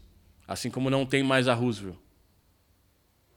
O vale de agora ainda teve o, o cuidado da preservação e ouvir as pessoas, mas juntou todo mundo num canto e falou assim, ó, o lugar de vocês é ali. Só que skatista sabe como é que é, né? Então tá todo mundo em todo lugar. Antes do vale estar pronto, já estavam andando e tal. Mas não tem mais o Vale do Anhangabaú que a gente conheceu. O Vale do Anhangabaú, onde teve a Anhangabaú Family, não é questão de saudosismo, é questão de que a parada não existe mais. O lugar onde o Ale pulou o canteiro, foi a única pessoa que conseguiu fazer isso, lá de cima, no, na- no monumento do meio, não existe mais. A borda alta não existe mais. E é isso. A gente aceita o novo, agradece a consideração que teve, mas tem que entender que o vale não existe mais. É, uma, outra parada. consideração a muito custo, né? Os caras tiveram que Sim, não é, não, não é dado, né, mano? porque senão capaz de Não que é eles dado. nem lembrassem do skate ali Não é dado. não, esquece. Mas é uma parada legal, mano. E é uma coisa que a gente sempre falou. Toda vez que a gente andava no vale, a gente andava só nos caminhos assim, né? E a pedra portuguesa e falou assim, mano, a gente olhava aquelas horas que a gente não tá fazendo nada, tá cansado pra caramba, olhava assim e falava assim, mano, imagina se fosse tudo liso aqui. Eu era sempre o corta-brisa e falava, não ia poder andar. Por quê? Porque. eu aí os caras, como não? Eu falei, ó, São Bento. É tudo liso. Pode andar? Não pode andar. O vale ainda está rolando uma liberação mais uma hora. Quando tiver é, mais normal, vai moiar. E vão falar, o lugar de vocês é ali. Parece que vai ter uns quiosques, algumas coisas É, por vai- ali. Vai ser isso, mano. Vai ser quiosque, o curralzinho do porco ali vai ser o perto da São Bento falar, fica lá. O lugar de vocês é ali. É o que sempre fizeram. Hã? Então, literalmente, a ideia, a ideia é essa, tipo assim, vamos fazer o, o skate stopper vai ser A água. a água. Mas por enquanto a gente está aproveitando, e é isso. É, porque só libera aquela parte de cima, por enquanto, aos domingos. É, aí tem a parte do canto, perto do shopping, Sim. e as laterais, né? E a, e a ladeira. Mas aquele meio ali vai literalmente moiar. E vão começar a embaçar muito mais, mano. Vão, vão começar a embaçar muito mais. É, a GCM tá plantada ali. Porque né? aquilo ali é para ser bonito, é para ser uma parada tipo, é para ser o jardim da prefeitura que tá ali em cima. É. Então não é para ser uma O parada efeito tá ali da, da janela da persiana. Exatamente, olhando. exatamente. Mas é isso, ó, eu agradeço o pico novo. Sem dúvida. Mas eu- a gente tem que lamentar de ter perdido o antigo mesmo. É, foi um assim como a Roosevelt, né? que pouca gente falou disso. É. A Roosevelt mesmo, né? Porque era um lugar. É igual o Vale, né? Hoje a Roosevelt você olha lá depois da reforma, lotado, vários estilos de, de galera, bike, não sei o que, skate, mas antes Deve só ia tem quem... um, tem um, um- uma redoma anti-pandemia ali, porque não, ali não parou, né? É, Nossa senhora. é verdade. Ali tem um shield de vacina. Vai aparecer embaixo assim, ó, Covid, não sei o que, igual o post do, do Insta. Quando eu só falar vacina, aparece escrito assim, um bagulho embaixo. Mas é isso, mas demorou também. E era isso. O lugar de vocês é lá embaixo. A gente foi aos poucos pegando e retomando a praça. Mas a parada era essa. O lugar de vocês é lá embaixo. É, teve um problema com a É, só ter uma associação. rampa e uma cantoneira, os caras falam, é ali. É lá, é, que o pessoal, a gente chama de arena, que tá lá na, na Consolação, né, o lado de lá. Como que o Milton Martinez pulou pra consolação? Irmão, Milton é, mano. Só isso aí é bagulho- pra zoar o Vaguinho, porque o Vaguinho era o rei da Roosevelt, o mas, ele, Roosevelt, mas é. quando tinha português, o Milton não ia pular, não. É, não, é aí a dificuldade. O Vaguinho pulou. É. O Vaguinho pulou pro Parlapatões ali, ó, aquela escada lá. O Milton pulou pra consolação. Meu Deus. Você é Foi louco. louco. É. Esse aí é só coisa de vai morrer. Quando você Mano, assim, eu fico é, achando que ele quer, né? Como é o nome da filha dele? Isa.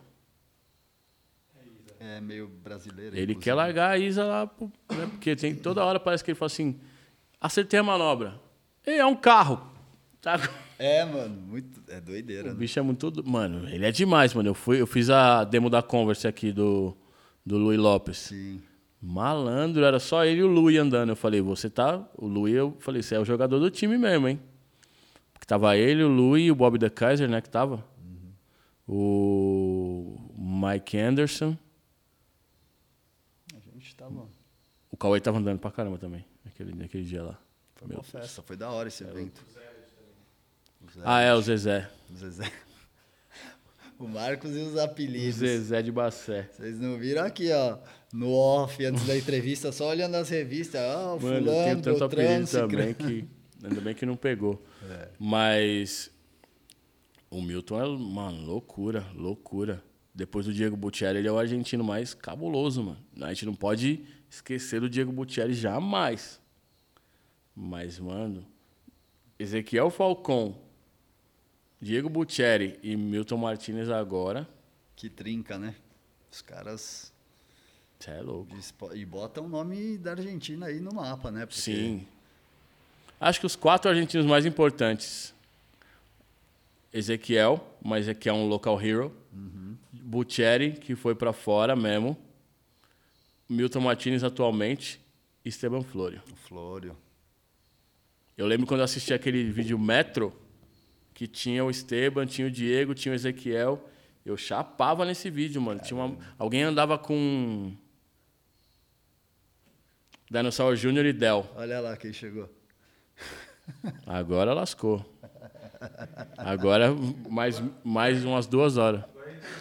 Ai, Então, é, alguém andava com um Dinosaur Jr. e Del da Funk Homo Sapiens nesse vídeo da, Del. da Argentina aí. Bem, bem, bem, bem louco, mano. Será que Vem, esse cara vem, lembra? vem, vem aqui. Olha, meteu um rainha iate.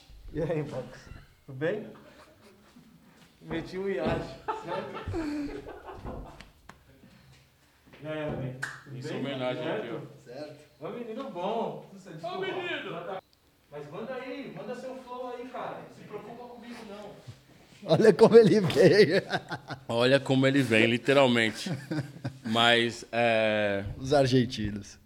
A gente tava lá. eu gosto muito desse vídeo aí, desse vídeo Metros, procurem. Eu não lembro o nome agora do, do vídeo. Do, a marca era Metro, se eu não me engano, não sei se era uma loja. E esse vídeo aí é da hora demais. O nome do, do Esteban tá outro lá, mas ele não gosta que fale esse nome. É, ah, fala aí. Não, é um apelido. Ah, um apelido. Ah, então ele não falou, fala, é, não, é, não fala. é uma rata. Eu falei, o que, que é isso aí? Ele falou, é uma rata. Na rata, sabe Uma que é rata, rata? de, sei lá. Esteban, uma figura. Gente Esteban é importante, hein, mano? Esteban reformou a Roosevelt lá em cima. Esteban é zica, mano. Monstruosidade Slides and grinds. Coming soon. É, nas ruas. Nas ruas. Eu quero só ver isso aí. Vamos ver, vai ser da Vamos hora. ver se vai ser no ou no cantoneira. A gente entrou no assunto dos argentinos falando do, do centro ali, do, do pulo para consolação, mas voltando um pouco na no Vale, que a gente estava falando, você falou, o Vale não tá mais lá, não tem mais. Não tá mais. E você viu coisas ali, você viveu muito tempo, andou com muita gente ali, o Bogorni, A Engabal Family, né? a Angabal Family. E você viu coisas, até o Coston, O Coston, veio aí. Coston, uma crank. O Coston foi a primeira pessoa que eu vi dando manobra despencando no vale e eu não tinha visto ninguém, ninguém. Eu falei, mano, ele desbloqueou esse. Ninguém. Eu falei, como que a gente. Eu falei exatamente isso quando eu vi. Eu falei, como que a gente tá andando aqui esse tempo todo e nunca pensou nisso? O que, que ele deu na ocasião? Teio de front na borda do manual maior. Ele deu, ele subia uma borda, aí ele dava teio de front, despencava. Aí acho que ele subia a outra borda e dava nole de front switch crooked. Na linha. Coston, né, mano? Meu skatista favorito, provavelmente. Coston, Coston. Aí eu vi o Kerry Getz andando, ele deu uma manobra, ele olhou pra mim e falou, ah, sketch, huh? Eu falei, não, ele, yeah. Deu um ele é meio ranzinza, ali. né, o Kerry É. Getz, ele é meio, meio bravo com ele mesmo, assim.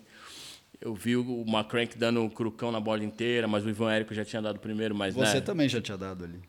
Mas, é, eu acho que eu demorei um pouquinho mais que uma crank. eu, eu tinha umas loucuras no Vale, assim. Acho que, eu, se eu não me engano, teve vários dos nomes ali dos bagulho que foi, acabou que eu que batizei. Ah ali. lá, Big é o- Two. Ah lá. O Pier não fui eu. Não. Mas eu- o Pier era um nome muito louco. Eu lembro que era manual maior, manual menor, canteiro, Big Two, Little Two, borda alta, alta torta. que é Alta onde torta. eu. É, a alta torta era vindo da onde eu vim ali, no, tem no Videofobia. Sim. E eu acho que talvez eu tenha sido a única pessoa que andou dessa forma, que vindo daqui, pelo caminho, dava manobra aqui e saía no, no outro caminho do ralo ali. Que eu dei o teio, de- o teio de front. Aí eu vou ficar no quase é agora. torta. Eu vou ficar igual o Ryan Sheckler no flip de back do El Toro.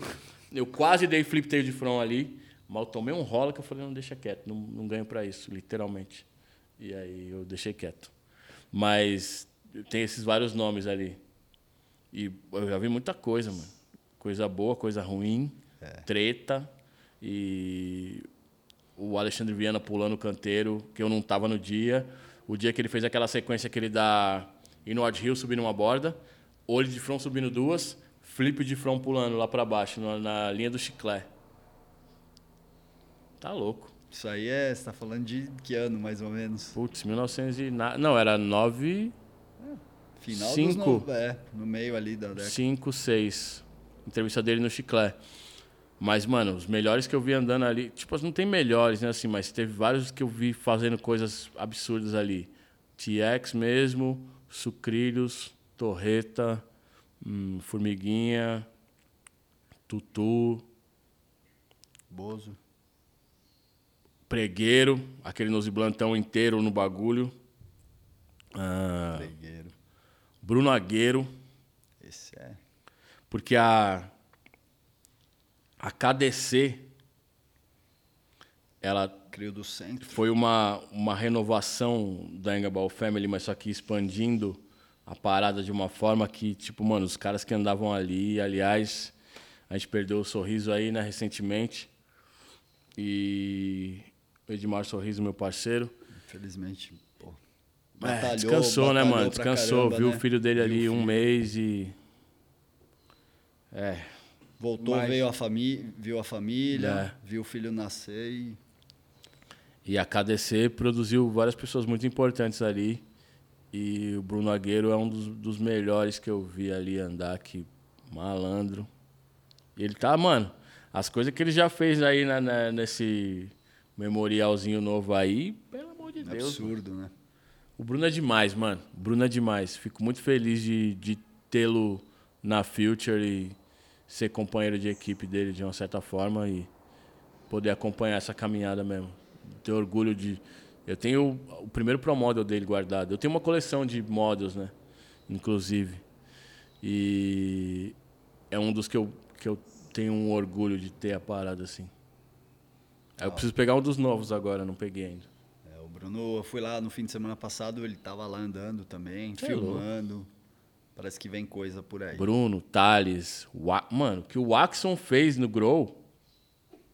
O Damn. Axon tava meio sumido, né? Na real, fazia tempo que a gente não via ele manobrar assim. Então, ele tava local hero, né? Naquela parada que a gente já falou ali, andando na piscina dele ali. E, mas rolou dele tá sumido mesmo, meio desmotivado. E o Davidson e o Gabriel, tipo, deram um novo ânimo no Chegaram Waxon, tá com- ligado? Da- Ele, como, ele foi da Future também. E aí eu acompanho desde lá, assim, tava muito feliz por ele. Depois ele deu uma sumida e a gente. Muita gente fica perguntando a mesma coisa: por que, que você saiu de tal marca? Por que, que você saiu de tal marca? E ele, né, mano, tem que estar bem, ele tem que estar equilibrado para tudo acontecer. E agora eu troquei essa ideia com o Davidson, inclusive, ele falou, mano, aí primeiro a gente vai resgatar a autoestima e dar um up e depois ver o que acontece. Mas a gente só vai fazer o que ele quiser fazer. Da hora. É, o respeito, né, pelo, pelas Exatamente. vontades da pessoa. E, e aí, o que, que deu esse apoio Mano. aí já. Viu o flip de Rendeu, back né? que saiu, saiu até no, no Barracks? Derricks, é. Que isso, mano. Marcos, tem um lance curioso também da sua data de aniversário, né? Fala- vamos falar disso aí, que Meu Deus. Ano bissexto, como então, que é? eu nasci no dia 29 de fevereiro de 76. Minha mãe, ela ficou cabreira que eu não ia ter aniversário. E ela pediu pro meu pai me registrar no dia 1 Eu fui registrado no dia 3, mas ele, ele falou no cartório que eu nasci dia 1 Escondeu um documento lá, um negócio do hospital, e me registrou como dia 1 de março de 76. E aí, a minha mãe sempre me contou essa história. E teve uma época que eu contestei, falei, mas mãe, eu tenho que falar isso aí para as pessoas, né, que eu nasci dia 29, mas que eu tô registrado dia 1 mas e aí? Aí ela pegou o bagulho lá que vinha amarrado no pé lá, o, o- O lacinho. a etiqueta da loja, pegou o negócio, me mostrou a parada assim, ó, 29 de 2 de 76. E eu, eu aprendi desde pequeno a explicar o dia, que dia que eu comemoro, por que, que tem um dia bissexto e tudo mais. Aí eu falo, todo. Ah, que ano que você comemora? De dois em dois, de seis em seis? Dia sim, dia não? Aí eu falo, todo ano que tem Olimpíada. Aí, de quatro em quatro, então. Menos esse ano que foi diferente, mas todo ano que tem Olimpíada é bissexto. É. Aprendi assim. O cara, então. E aí eu comemoro anos, um sempre, a- sempre falando da comemoração, eu comemoro sempre um dia depois do dia 28. Nunca comemoro o dia 28, nunca. Um dia depois. Ou é 29 ou é primeiro. primeiro. Nunca erro. E eu tava pensando aqui agora se tem algum skatista que nasceu nesse dia. Tem um que nasceu quatro anos depois de mim. Ricardo Iracema. No mesmo dia, quatro anos depois. Exatamente. Só pra quatro. Tem tudo a ver com bissexto, né? De, a cada quatro, quatro anos depois. E Doideira o aí. nasceu no mesmo dia que eu, mas isso não importa. É isso aí porque lá atrás, quando todo mundo usava o Facebook, eu via muito a galera te dando parabéns e sempre dava uma explanada ali, alguma coisa. Então, o Orkut, eu sempre falo isso, o Orkut me respeitava. O Orkut, quando eu coloquei, eu coloquei 29 a data, Aham. o Orkut adiantava, tipo, atrasava para primeiro. O Facebook adianta para Ele 28. Aí eu bloqueio minha data de nascimento, Pra não aparecer pra. aí no dia, no dia primeiro eu libero. Se não aparece para as pessoas que é meu aniversário, eu falo, obrigado, mas não é hoje. Aí fala assim, é hoje ou é amanhã? Todo ano tem isso. A todo ano. Aí tem gente que fala assim, eu ia te dar parabéns, eu não dei porque eu não sei o dia certo. É isso. Da hora, essa história é. Sempre quis que você falasse disso aí, porque sempre foi E eu um coloquei isso caos. numa rima, né? Que inclusive tem a ver com o menino que chegou ali, o, o Fabinho, Mano Binho. É, porque ele- a coletânea que ele organizou, e eu fiz uma música com consequência lá que eu falo, power, aí já vem a, a matemática um pouco, power ligado de game, né? Desde o dia de número 60 do segundo ano bissexto da década de 70. O primeiro foi 72, o segundo foi 76. Seis. Se contar de 1 a 60, cai no dia 29 ou cai no dia 1 Sempre. Por isso que eu fui ser jornalista. Eu ia ser, mas eu. Sei lá. Já que você falou desse cara que chegou aí, queria falar um pouco, você falou do Consequência, que é seu primeiro grupo, né? Uhum. Se não fosse eles, eu não tava aqui, com certeza. É, mas fala aí. Não, fala aí, de, a gente falou tão um pouco né, de música em si, da sua carreira musical, queria que você falasse um pouco disso, de vários caras que foram importantes pra você, como esse cara que tá aí sentado, o Então, Fábio. é, no caso do, do rap, sempre tem um skate no meio, né? O, eu conheci o Robson andando de skate e conheci outros amigos na casa dele. E o irmão dele, que foi a pessoa que, me, que viu o talento em mim pro rap primeiro, que é o KLJ. E eu formei meu primeiro grupo com ele e com o Sagat. E a gente começou a fazer o corre ali de escrever e tal. Não tinha produção, a gente comprava instrumental na galeria e rimava em cima. A gente escrevia sem batida e ia cantando até achar uma batida que, que coubesse ali. E aí o primeiro show, você vê como tudo tem a ver mesmo, mesmo. O primeiro show que a gente fez foi no dia 9 de agosto de 97. Foi na Casa de Cultura Chico Science. Convidados por Possimento Zulu, que é foi o convite do Marco, que o Rapping Hood aceitou de pronto, porque ele já me conhecia, porque eu andava de skate com o irmão dele. Esse foi meu primeiro show. O segundo show foi 23 de agosto de 97, no Galpão Fábrica, se eu não me engano, no, Bra... no... não lembro agora, Ba- Barra Funda. O Galpão é barra. Barra Funda, que era uma festa da Trux. Foi o nosso segundo show. Foi tipo 5 mil pessoas, uma festa que é, entrou 5 mil pessoas de graça. e a gente foi o primeiro show da noite, abrindo o show do Taí Você DJ 1. abriu pro Taíde, é, você conta isso. né? E aí, quando a gente tava indo pro, pro show, meu pai falou: Você não vai levar a câmera, filho? Que a gente já, já tinha a câmera Aquela. na pra filmar skate e tal. Aí eu falei: Não, a MTV vai estar lá. E a gente deu entrevista pra MTV nesse dia, sem saber que isso ia acontecer, tá ligado? Foi da hora demais, da hora demais. Então, minha trajetória da música vem daí. E aí, eu sempre tive minha, meu pessoal do skate próximo, assim. Então, a primeira capa de disco do Consequência, né, 2002, eu fiz na casa do Flávio Samelo. O Flávio está envolvido em todas as minhas capas desde então. 2002, Consequência. 2005, Sinopse, Falta do Flávio na minha casa. 2006, o disco do Simples, Falta do Flávio na minha casa também, mas da mão do Will. 2008, Não do Corduco, Falta do Flávio, Design do Gustavo. Aí, 2012, Entre. Falta do Flávio na casa do André Maine, do Strike, que eu, que eu fiz o disco na casa dele. 2014, Seis Sons, com, com o Rashid. Falta do Flávio num estúdio. E 2015, Licença Poética, Falta do Flávio num, no estúdio que eu estava gravando. E depois, aí os singles que eu fiz depois, né, os avulsos, eu fui fazendo de outro, outros esquemas, mas um deles é uma foto que o Flávio tirou de celular, que ele estava passando pelo Ibirapuera, viu uma caçamba de lixo com uma parada escrito arte assim saindo, tirou aquela foto. Eu falei: "Flávio, me manda essa foto". Pra quê? Eu falei: "Não, eu vou fazer uma capa ali". Não, primeiro eu falei assim, quando ele postou a foto, eu falei: "Isso é uma capa". Mas eu não tinha a menor ideia do que eu ia fazer. Aí eu lembrei dessa foto, falei: "Eu quero aquela foto para fazer a capa". E usei. A foto que a gente usou para Não do Corduco, o Flávio não queria usar, porque ele falou que estava estourado. Eu É. falei: "A foto é essa". Não vai ter esse moment de novo. Não vai. É, Eu ouvi o podcast que você fez, que saiu recentemente com ele e, e com o, O Arthur Dantas? o Arthur Dantas e vocês falam disso aí, É. dessa... E aí a gente, tipo, eu bati o pé e ele primeiro relutou, depois ele falou, mano, é isso mesmo. da hora. É, o Samelo tá envolvido em tudo, né? Tudo, Desde- tudo, tudo.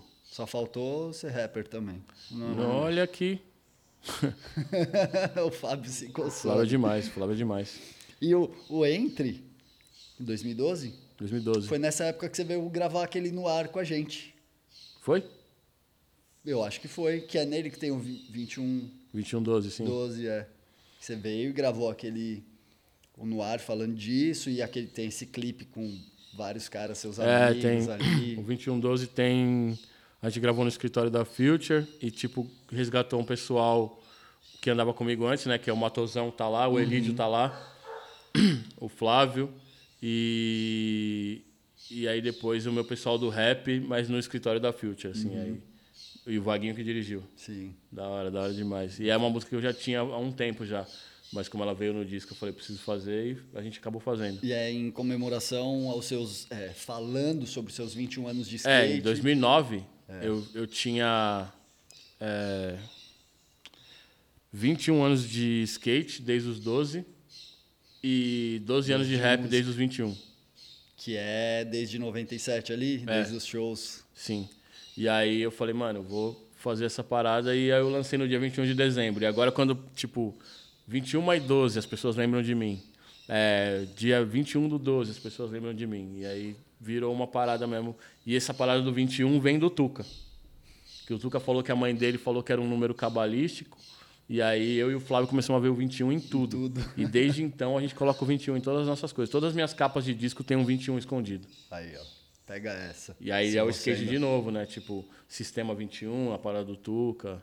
é, Aí Papai Noel, essas coisas aí. Obrigado, Papai Noel. Essa história é muito boa, né, mano?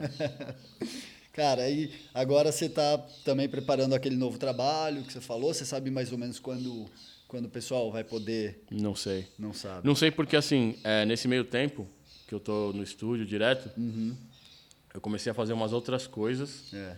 E eu não quero colocar esse disco que eu tô fazendo há muito tempo, o Mosaico, no, no mundo na, na atual conjuntura, tá ligado? Do jeito que, sem fazer show, sem poder interagir. E foram nascendo outras coisas nesse meio tempo e eu fui me aperfeiçoando pro Mosaico também. Então agora eu tô terminando um EP com o Slim, chamado, Es- o nosso projeto chama Skit, Slim, Kamal e That's It, isso. Slim, Kamal e It. E o nome do disco vai ser Isso, EP, chamado Isso. E eu tô fazendo mais coisa, mais música solta, mais parceria. é, tem algumas coisas acontecendo já, mas o mosaico vem pro ano que vem. Da hora. E reproduzindo aqui a, a pergunta do Douglas, então, é, você tem feito, aberto algumas lives ali direto do seu estúdio, tá colocando a cara, falando com o pessoal. Conta um pouco do, das coisas boas e talvez nem tão boas disso aí. Então, eu fazia isso já antes da pandemia. Eu abria de vez em quando lives no Instagram, porque assim, eu sempre quis ver o processo de, de produção, de, de trabalho de algumas pessoas que eu admiro. E poucas eu tive oportunidade. E aí eu falei, mano, eu vou, eu vou abrir essa, essa janela para as pessoas para elas terem um outro contato com a música, tá ligado? Terem uma outra conexão com a música. Então, quando eu tava gravando, eu fiz o beat de Tempo de Irá numa live. E aí eu fiz num dia o beat, no outro dia eu fiz a letra, no outro dia eu fiz o refrão. E o bagulho rolou rapidão. Geralmente não rolava assim. E teve algumas outras que nasceram na frente das pessoas, assim, tá ligado? Então a pessoa vai lembrar e falar assim, putz, essa música eu lembro quando ele fez. Não é só a experiência Tá sonora, ligado? É, né? então, é, coisas que a gente tem, tipo, eu e o Fábio, ou eu e o Rick, eu e o Nave, eu e o Ganja, eu e o Emicida, eu e o Rashid. A gente tem isso e algumas pessoas mais vão ter isso daí.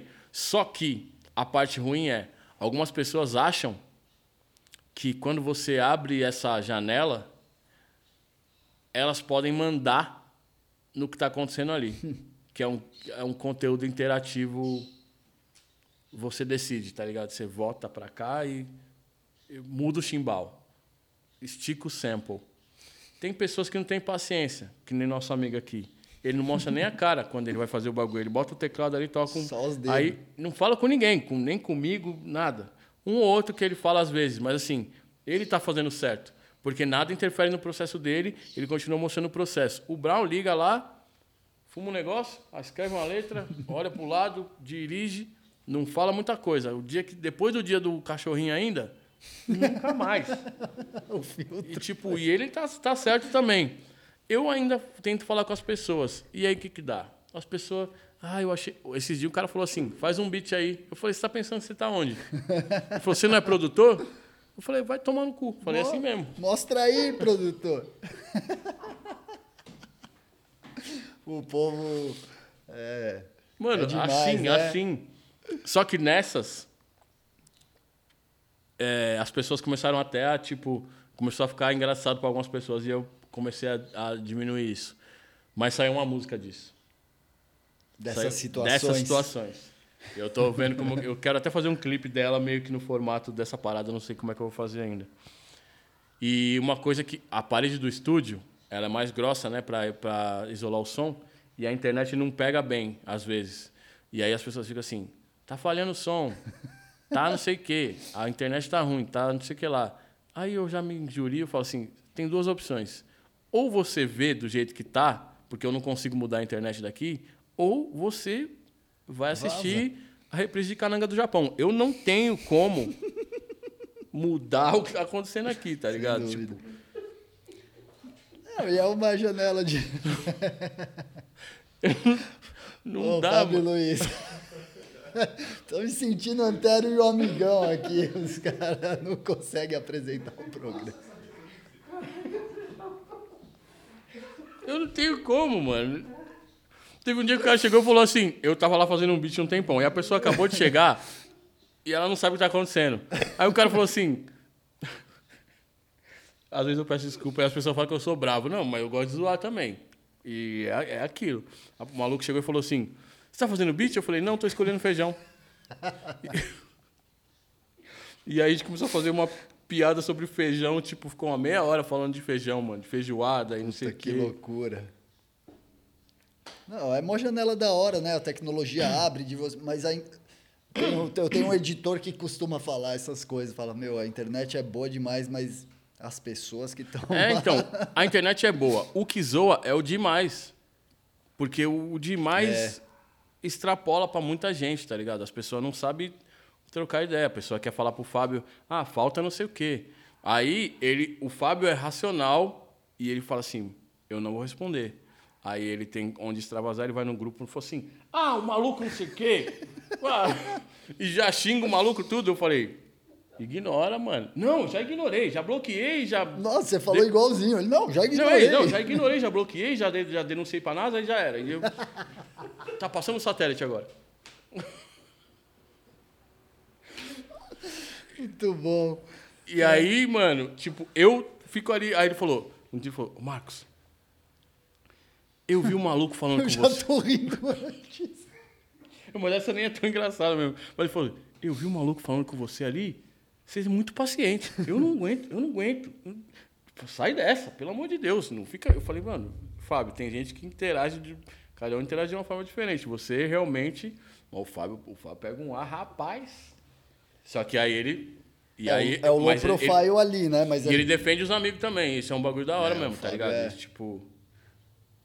E assim, querendo ou não, eu sou pouco alimentador do Tamagotchi da, do, do- do- da internet, tá ligado? Do, do, do Instagram. virtual. É, mano, o Fábio dá sorvete, ração, reposta os bagulho, mas é no jeito dele. Nem todo mundo entende. E aí tem gente que fala assim, ô mano, isso que as pessoas não entendem, o bagulho é dele. Ele tá fazendo o que ele acha legal. Se ele acha legal botar a palmeirinha de cabeça para baixo fazendo um barato, um, um cuscuz, é isso aí que vai ter lá, mano. A pessoa É, fala assim, eu não gosto de cuscuz. Eu não quero saber. Você não gosta daquelas fotos daquele jeito? Não vai ver o story é, do mano, Fábio, porque cara. se ele não fizesse, eu vou dar um exemplo mínimo. Se ele não fizesse isso, ele não fazia a capa do disco do Black ele. Ele não fez isso pra fazer a capa do disco. Ele fez isso porque ele gosta. As pessoas viram, gostaram. Ele virou parte 1 fazendo o que ele gosta, não o que as pessoas queriam que ele fizesse. É simples. A receita é simples, mano. É Só que depois as pessoas querem que ele faça só a mesma coisa. Ah, não, você não pode sair da Cush. Ah. Não, não, não, não, não. Essa Corta, parte corta. pula. É, Fla- Eu não vou falar. Bom, vamos lá. É, não tinha. não, mas né? as pessoas falam. É, mas é tipo. Para algumas pessoas é tipo isso. Mas Tinha o- na época não tinha Instagram mesmo. Foi Tinha o About foi já, no, né? Foi no Flogão. Flogão. Flog, pu- putolog. Ma- é, Mas, assim, eu tenho essa interação que às vezes é boa, às vezes não. E, e tem muito gringo co- com quem eu tenho interagido legal também nessa parada que tem feito boas conexões, tá ligado? E às vezes uma parada mínima. Às vezes, se, sei lá, o Clyde Singleton me responder, pra mim é, é maravilhoso. O Gabriel tava fazendo um rolê com o Rei Barbie. Eu falei, Gabriel Fortunato. Eu falei, mano, esse cara aí é meu ídolo. O Rei Barbie me mandou um salve pelo Instagram do Gabriel. Guardei o bagulho. Da hora. É, né? Você tem Eu vi o Public aí. Domain, o Gabriel não tinha nascido. O cara não sabia quem eu era. Agora ele falou meu nome. Ele não sabe quem eu sou ainda, mas ele falou meu nome. Tá lindo, tá maravilhoso. Rei Barbie também lembrado aqui na edição de música também que você saiu, tem todos os caras que Camal, Cabaleiro, do Marrom, tem bastante gente aqui, você falou dele, ó, parte 1, Valério, Mike Valelli, Alva, Chuck Trees. Chuck Trees, Ray Barbie. Da hora. Agora, o mais novo representante do Bang é o Lennon, né? É o Lennon, né? É. Agora, todo mundo perguntava quem é o melhor skatista pra, ba- pra Batalha do Barracks. É o Leno.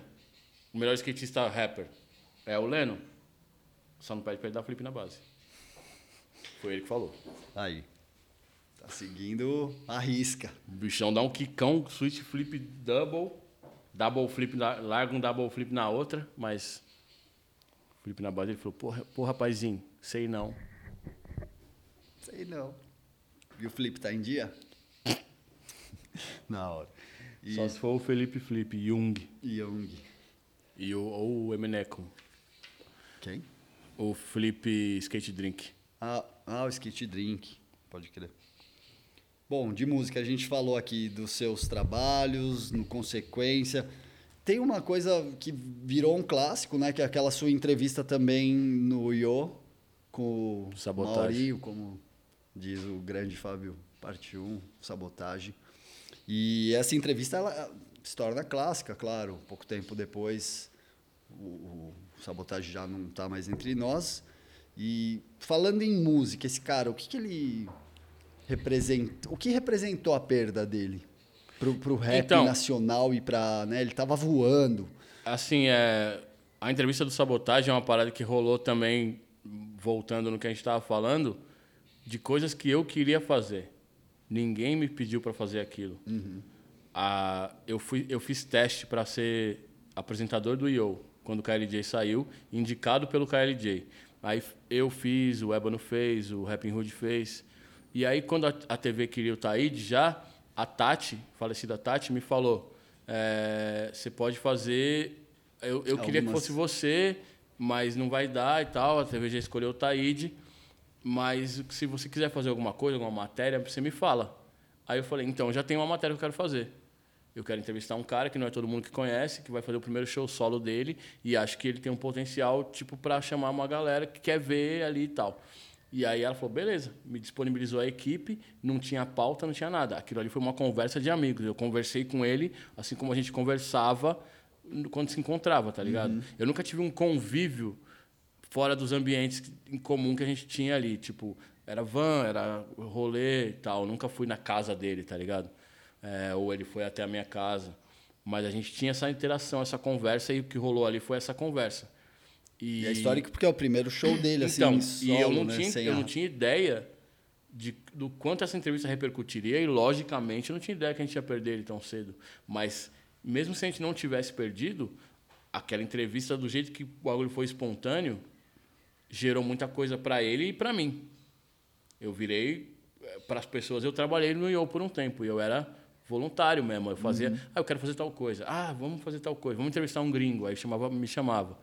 Então, rolou essa parada. E a perda dele é, marcou por conta do, do- de um momento mais, mais retraído da espontaneidade de tudo que acontecia com ele em torno dele, mas muitas pessoas retomaram isso a partir dele, tá ligado? Ele, ele abriu portas para muitas pessoas, mesmo um tempo depois, tá ligado? E é isso, mano. É um contemporâneo meu, de certa forma. Já vinha de antes, mas apareceu ali mais ou menos na mesma época. Eu lembro que o final do Nathanael Valente falava sempre que duas pessoas que tinham que lançar coisa solo era eu e ele. Naquela época de 2000, 2001 ali. E aí, quando ele, ele era o MC do, da banda Instituto, quando ele faleceu, passou um tempo, o Ganja me chamou para fazer parte da, da, da formação da banda. O que me proporcionou ir para fora do Brasil pela primeira vez. É tudo muito ligado mesmo. Só porta. Porque aí, ó, vai tal, tal, tal, onde eu fui parar? Na frente da Plaza Universitar, em Barcelona. Meu primeiro show fora do Brasil foi em Barcelona. Caramba. E tem mais uma foto que deveria estar aí. de um board de back em Barcelona que o Bitão tirou. Tem que lembrar a edição. Eu não vou lembrar agora também. Eu tava de Eleven lá em Barcelona, numa- num lugar que ninguém tinha andado, mano. O bagulho era novo, novo. Novo, zerado. Eu vi pouca gente andando lá depois. Era um monte de bloco de mármore assim. É... E aí rolou essa parada, tá ligado? Tipo, tudo Com você via instituto. via sabotagem, via consequência que eu entreguei meu primeiro CD do consequência quando eu fui participar de um show da Nação Zumbi na USP. Dei na mão do Ganja, passou um tempo, o Ganja lembrou de mim e falou, putz, acho que vai ser legal, me chamou. Na USP, que era um lugar que vocês andavam também na praça Que era um lugar do que a gente relógio andava, lá. que era o lugar que eu estudava, que era do lado do lugar que eu trabalhava com o Alexandre Viana. Que era... Tudo- Entendeu? Tudo ligado, né? É. Milianos pelo motivo. Mineiros pelo motivo. É. Os caras vão entender metade dos caras que ele tá falando. Não, pode explicar. pô. Só alegria, bichão. Não, não tem. Isso aí é uma entrevista do City Society lá. Umas loucura. É, lembrei, de- depois de tanta vivência, eu lembro da, da frase que você, que você fala, você vive ou só sobrevive? Né? Tipo, quanta, quanta história, quanta coisa que viveu, tudo conjuminado. E ali. essa foi a minha, minha primeira contribuição com o Instituto mesmo. Foi a segunda, na verdade. A primeira é uma música chamada Instinto, que está no, no do Corduco. A segunda é Poesia de Concreto, de 2003. E... Inclusive, eu e o Ganja voltamos, fizemos música recentemente juntos aí também. Ele estava fazendo uma live e aí rolou essa parada. A gente trocou uma ideia, pá, não sei o que lá. Enquanto ele estava fazendo o beat, eu escrevi a letra, mandei para ele no, num áudio no WhatsApp, ele colocou o bagulho lá. Todo mundo viu a parada nascer. Tem a ver com esse, esse bagulho também. Só que aí alguém já podia falar, ah, chama o Zé de Camargo. Não, Se deixar- se fosse na minha live, os caras iam falar isso aí. Chama o Wesley Safadão. Oh, meu Deus do céu. Ou teve um dia que o cara falou exatamente isso. Eu tava fazendo um beat assim, ó, e o beat tá acabando. Eu não terminei o beat, mas o beat tá sendo feito. O cara falou, falta um pandeiro. Eu fechei o bagulho, desliguei e fui tomar um chá, mano. Acabou. Falta um pandeiro, mano. Pô, Minha mãe me ensinou a ser educado, porque senão o outro lá eu mandei, mas esse. Nossa Senhora. Falta um pandeiro, velho. quer mandar em tudo, né, galera? Imagina o cara assistindo a Palmeirinha e falar, falta cream cheese, sei lá, no. Falta wasabi.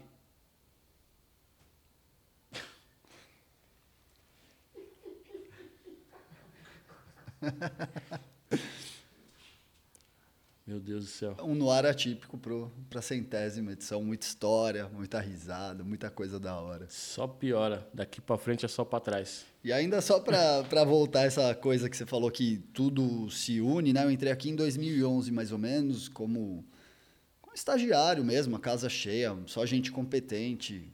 Douglas, Viegas, os fotógrafos, um monte de gente. Eu entrei meio como estagiário. Já ali. garantiu mais uns 5 anos de contrato aí, ó. Sofredor.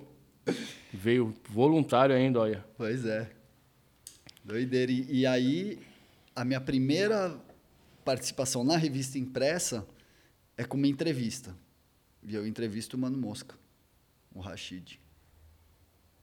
Que tem a ver com você, com o Fábio, toda essa Se você a souber, o- se você você souber o citou. tamanho da loucura agora, o Mano Mosca, ó as conjunções do universo. Mano Mosca começou a fazer freestyle porque ele viu uma entrevista minha numa revista. Que a cuja sede da revista era na frente da casa do Tuca, na Casa Verde. Aí já vai mais conexão ainda. Tô parecendo ele contando história agora. Aí. É a convivência. E aí a gente, quando ele veio para São Paulo, a gente se conheceu por conta do Emicida. E, mano, eu tenho uma conexão com o Michel que é tipo irmandade mesmo, tá ligado? E o Michel tem um irmão por parte de pai e dois irmãos por parte de mãe. Um desses irmãos, o irmão mais velho por parte de mãe, o Murilo, morava em Minas Gerais. Só que o pai dele é daqui de São Paulo. Esse é um bagulho muito doido mesmo. A gente descobriu esses dias. O pai dele é daqui de São Paulo. O pai dele ficou assim. O pai dele foi com, com a gente já no estádio do Corinthians e tal. E o pai dele falou assim: Ô nego, ele chama o Rashid de nego. Ô nego, ou, todo mundo ele chama de nego, na verdade. Pergunta pro Kamal se o nome do pai dele é José Luiz. Aí eles ficaram nessa de perguntar e esqueceram de me perguntar. Aí um dia o Michel me perguntou, faz três semanas. O Michel me perguntou. Eu falei, é? Aí ele falou assim, mano, o pai do Murilo, o Tony, falou que ele conhece o seu pai porque o, o seu pai é primo da mãe dele. Caramba. Agora a loucura. O Michel tem um irmão mais novo que ele, que tem outro pai, Por parte de mãe, né? é, que a mãe dele é prima do meu pai de primeiro grau. A bisavó do Murilo é irmã do meu avô. Eu sou primo do irmão do Rashid. Todo mundo tá na muda, mas caralho. Todo mundo na Mudroy. o Fábio mandou falar que. Mano, é, É, uma loucura. É umas conexão do universo assim, mano, que tipo. Mó doideira mesmo. Tem nada a ver, parece uns momentos lá de volta pra minha terra, sei lá, esses negócios, mas é muito louco que na minha vida tudo acaba tendo uma conexão mesmo, sei lá. Primeira foto minha com o Flávio, na frente da casa que o KLJ morava, a, a escola que eu estudei conheci o Flávio, é a mesma escola que o pai do Márcio Pai. Conrado estudou, tá ligado? E eu conheci o eu conheci o Rapping Hood na casa do do KL, conheci o Fábio na pista de São Caetano, o Fábio é irmão do Rapping Hood, o primeiro show que eu faço é com o Rapping Hood, com o DJ El Marco, que é, colava na casa do... É tudo, mano, tudo conectado, mano. E aí o KL, o KL deu ideia no Fábio e falou assim, eu queria usar o seu beat lá, tal, mas eu queria que você rimasse. Aí ele falou, não, eu queria que... É, quem gosta desse beat aí é o Marcos. Então chama ele também. Aí chama ele também. Aí o Fábio deixou um espaço na rima dele, escreveu o tamanho que ele quis, escreveu pronto, acabou. Aí ele falou: "O parte 1 deixou um espaço aí, mano. Você não quer, você não quer completar para ficar certinho?" Eu falei: "Não, eu já escrevi minha rima." Aí eu falei: "Por que que você não completa?" Eu falei pro KLJ fazer isso, porque eu tava fora quando eles gravaram e aí eu não gravei no mesmo dia. E aí ele o KLJ falou: "Não, não, não, não, não." E aí depois ele falou: "Dá um papel e uma caneta aí." Foi escreveu. Então ele me fez rimar. Ele já tinha rimado uma outra parada, mas eu fiz ele rimar de novo. Então tem uma música rimando eu, parte 1 e o KLJ, num bicho do parte 1.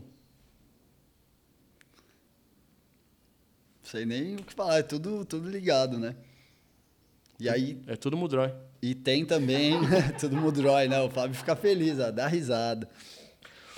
Uma loucura. Mas é, essa doideira toda aí, e mano. tem a ligação com o Gustavo também, né? E vocês têm a música com, com ele, que vocês cantam Sim, também. sim. E é, é mó doideira que, assim, essa música do Gustavo, a gente resgata várias coisas, né? Muito legal. É, se for colocar todas as referências, eu não sei se, se alguém que anda de skate prestou atenção nas coisas que a gente fala ali. Que ele fala do Testinha, eu falo do, do TX, do Pretty Sweet, do... Não, não, do TX e Pretty Sweet é outra música. Eu falo do... É que tem uma música minha com o Buco One. Que é mó loucura também essa conexão. Aí, é, mais uma. é, mais uma. E aí, nessa música do Gustavo, a gente fala várias coisas. É, pelo estéreo, igual Jason Lee, desde Hocus Pocus. É verdade. E Famosa. aí a gente vai falando de várias coisas. Tem uma outra música de Miliano nossa que o Fábio fala do Pulando Lata na saída do Banks lá no Seu Afonso. E essas coisas todas. ZN. Essa do Buco, o Buco One, ele é MC e skatista. Ele aparece no vídeo da Tracker, muito antigo. Nossa, dá trato. E, aliás, ele apareceu naquele NBD Archive, foi o primeiro cara da Flip de Fronteio, NBD. registrado, tá ligado? E ele era manager do Dell, trabalhava com o Dell, veio pro Brasil. Aí ele falou assim, ele fazia... ele- nossa, eu descobri a música do Buco na casa do KLJ. Muita loucura. E aí ele veio pra cá e ele falou assim, mano, eu sempre levo skate, faço grafite e tal, conheço as pessoas. Aí ele falou que ligou a TV, tava passando 2112. E aí ele falou, esse cara anda de skate e rima, ele é que nem eu. E a gente se conectou, a gente tem umas três músicas juntos, na real. Duas. Uma eu, ele e o... Olha que loucura. Eu, ele e o Del, e a outra eu, ele e o Mestre Ace. Só gente de calibre, né? Doideira, velho. E aí é isso aí. E a gente tá no, no final do Gato Preto ali, aquela sequência que tá eu, Mota, Faustin, Narciso, Saca, JP. Mano, eu sei que o Mota ele foi pular aquele bagulho de olho de front, o jiu-jitsu com o chão ali foi tipo o meu, mano. Ele. Foi pro ground. Mano, só loucura, velho. Só loucura. E aí tá nós lá. E, e o Buco, tem um, um vídeo dele, dá pra procurar. É, ele cantando, acho que Cheese and Butter em Baltimore, não lembro o lugar agora. Ele, tem uma hora que ele fala é, 360 Degrees Circle. É, não, não sei o que lá, Full Circle. Ele tá em cima do skate, ele dá um show de 3,6 parado. Aí do nada ele fala alguma coisa impossible. Ele parado, parado, rimando, ele dá um impossible com o pé da frente. Pô, aí Rimando, parado. é pra poucos, né? E continua. Aí ele, ele, ele, ele rima, aí na hora que ele dá o imposto, ele tá rimando aqui, aí ele, tipo, na hora que ele acerta, ele faz assim, oh shit! E volta. Mó doideira, mano. Shout out my dog Buku One, Tion. Soon enough. Da hora. E qual é o sobrenome dele? Torrance. Até onde o Fábio foi. Onde ele comia um doce. Tinha um doce que vendia na quitanda de Torrance. Sempre tem uma conversa dessa aí. Eu e o Cássio que a gente fica zoando isso daí. É, então, mano, era a empresa de, de, de donuts que no fim da tarde... O Donuts no fim da tarde era mais barato, tava mais passadinho, mais. Era tipo o que a gente fazia em Curitiba, quando a gente ia sofrido, o testinho, os caras iam pra porta da padaria e falavam assim: quando acaba, quando acaba o expediente aqui, o testinho não vai gostar muito que eu falo disso. Não, mas é também a vivência de É, rua mesmo, né? correria, é lógico. Até por isso que ele é o que ele é hoje em dia. Quando acaba o expediente aqui, o que vocês fazem com esses doces aqui? Nós joga fora. E que hora que a padaria fecha? Tal hora. Chegava lá cinco minutos antes de fechar. Mano, Sacolão. carregado. Nós ia lá sofrido pra Curitiba. Nós ia. Nossa senhora, mano. A gente chegava no ambiental seis horas da manhã, não tinha onde ficar. A gente chega, saía daqui meia-noite, chegava às seis horas da manhã. Ia pro ambiental, ficava andando no ambiental até abrir a pista da marra. Ia pra pista da marra, andava no campeonato, ia pra casa de alguém depois. Quando dava. Sim. E às vezes os caras né, se envolviam pra, né, no, no circos para ter onde dormir, para no outro dia. Uma loucura. É, essa vivência aí de campeonatos, né? Muito, muito Nossa, essa doido. daí, essa daí tem umas aventuras, hein? É. Essa daí. Conta a maior aí. A maior dessas A aventuras maior? aí, é. Acho que uma das maiores foi a, a primeira, que a gente foi para Morretes. Eu tinha acho que 14 anos. Morre, morrer de... Morretes é perto de Curitiba. E a gente não tinha onde ficar, né? Ficou num alojamento lá. Onde eu fiquei nesse dia? Eu não tinha dinheiro para hotel, esses bagulho aí. Eu não nem lembro onde eu dormi nesse campeonato aí, mano. Só que o busão quebrou no meio do caminho. Era um busão fretado pelo Cido, né? Pelo Cizinho. E o busão quebrou e o cara perguntou: vocês têm umas ferramentas? Se for a 15, a 13 e a 10 ali, os caras têm, né? Mano, vocês têm umas ferramentas. Essa foi minha primeira viagem. Eu já falei, mano, se minha mãe souber, ela não me deixa voltar. Que doideira. Basicamente. Teve uma outra. Essa é uma das melhores, na real. Que a gente foi pra Guaratuba. Nossa. E o Flávio Litoral Samelo foi lá, junto. né, do Paraná. o Flávio Samelo tava. E a gente tava mais, mais uma vez muito no perreio, tá ligado? Muito. Então o quarto que, que pegava pra dormir dois, dormia oito. e aí eu tava deitado no chão, eu lembro, deitado no chão, a gente esticou uns lençóis lá e deitei no chão. E o, o, o Alisson, um amigo nosso na época, o Flávio, levou, o Flávio acordou, ele tava na cama, porque ele, ele pagou o hotel, né? Então tinha Tinha direito. que dormir na cama. E, a- e aí o Alisson é, tava deitado no chão.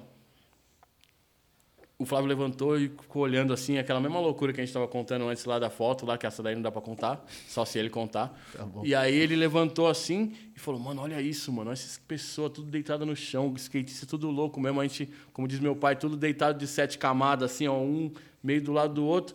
O Alisson levantou da- do chão, sonâmbulo. Levantou, levantou o dedo assim, ó. Girou, caiu na cama no lugar do Flávio. E dormiu. Aí o Flávio me contou isso de manhã, eu falei, não, ele tá metendo biruta. Ele falou, Marcos, ele dormiu, mano. Eu falei, eu acho que ele meteu o louco pra você dormir no chão. E você, você pagou o hotel. Aí, beleza. O outro dia, café da manhã. Café da manhã. Skatista. Foi um ou outro comer, tomar café da manhã. Só dois pagaram, né? Começaram a passar nos quartos, tipo contagem de cadeia para ver quantas pessoas tinha nos quartos. Eu me escondi atrás do guarda-roupa, mano. É vendo. Olha os perrengues. Atrás do guarda-roupa. E alguém, não lembro quem, se escondeu dentro do guarda-roupa. Passaram lá, olharam no quarto, não tinha ninguém. Barra tá limpa. Aí, firmeza. Não teve o campeonato. Simplesmente, a gente fez, passou tudo isso, tem Mó essas histórias correria. contar, não teve o campeonato. Aí nós fomos andar, choveu, por isso que não teve o campeonato, que era na rua. Eu passei o spine de flip descalço, ralei o dedinho. e nós, a gente saindo do, do campeonato, tinha um lugar assim que tinha uma piscina praticamente na garagem, assim, ó, sem portão. Eu não sei por que, que as pessoas não podem ver essas coisas. Aí pularam na piscina, aí já tava chovendo. Tava perto da praia. Pularam na piscina, Aí não tinha mais o que fazer, aí mandou igual o Milton Martinez, tipo assim, tá tudo certo, vamos fazer alguma coisa errada. Aí tinha umas cadeiras de plástico, assim, umas mesas, tacaram dentro da piscina e saíram fora. Eu falei, mano, Só doido. Moleque assim, é tudo velho. doido. perreio, perreio, acho que mais esses, assim. Teve mais, mas, tipo, tem história minha com Tuca, tem história minha com, com Iena, tem história minha com Flávio. É... Nossa, mano. Teve uma vez que a gente gente. foi pra, pra Porto Alegre. Ah, lembrei de uma muito boa. Aí, é essa a gente foi a pra Porto queria. Alegre. Essa é uma. E a gente, primeira vez que a gente foi pra Porto Alegre, eu fui, a gente foi naquela, acho que Roller Point, tá? Num, num bagulho aí. É, acho que era isso. E eu tinha ido para um campo. Eu, nossa!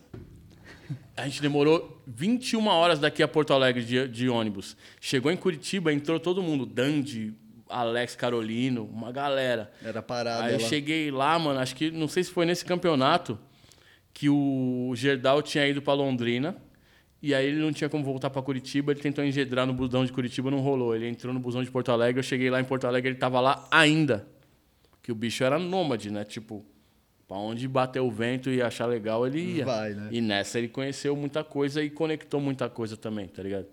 Mas a outra que eu ia contar, que é uma parada que saiu na, na outra revista, que a gente fez uma matéria e teve uma ideia brilhante de Paracaju, de busão. Eu, Bogorne, McGregor e Roberto dos Anjos. O dos Anjos tinha patrocínios melhores, foi de avião. Eu, Bogorne e McGregor fomos de buzo Caramba, até lá. até Aracaju. Buzo. O Jean Schwartz foi também. Não lembro mais quem. Foram 36 horas de ônibus. Que pique. Meu Deus, mano. Que bagulho de maluco. Antes da gente ir, tinha um moleque. Tá lembrando as histórias Eu aí, morava Fabião? do lado, eu morava do lado da perto daquela mini rampa da Notebook. Na Eu não lembro. Álvaro Machado Pedrosa ali, que tem o Clau que faz o In Time, sabe? Sim. O Clau e o Luiz, eles faziam a notebook lá, que era o bagulho de mochila e tal. E tinha uma loja, tinha representação. E aí tinha uma mini rampa lá. A gente foi andar lá antes de ir pra rodoviária. Eu, o McGregor e o Anjinho. Aí tinha um moleque dropando e o, o outro moleque tava com medo de dropar. Aí ele falou: Eu não vou, eu não vou, eu não vou, eu não vou, eu não vou. Aí o Anjinho, vai, mano, vai, dropa no jeito, bagulho, mano. dropa no bagulho. Aí o moleque, aquele bagulho que eu, eu pensei nisso hoje, que eu tô com roupa de sair, né? A gente tá, quando é tipo. Tem um, uns bagulho meio diferentes, tem a roupa de sair, a roupa de ficar em casa e a roupa de ir pra rua, né? Então, roupa de sair, o moleque tava com a bermuda que era tipo a roupa de sair dele. Ele falou: Eu vou tirar essa bermuda, porque se eu rasgar, a minha mãe vai ficar brava, Vai porque é a minha bermuda nova. Ele ficou comer. dropando de, tentando dropar de cueca, e caía e caía toda hora. Caiu umas três vezes. Aí, mano, e o bagulho era na avenida, assim, ó. Aí eu falei, meu Deus, mano. Aí o o anjinho chegou no moleque assim e falou assim: Vai, moleque, dropa aí, senão eu vou te jogar. Eu falei, nossa. Bem o jeito do Anjinho. Aí o moleque, tipo, mano, ele caiu uma pá de vez de lado, assim, ó. Aí o moleque botou a bermuda.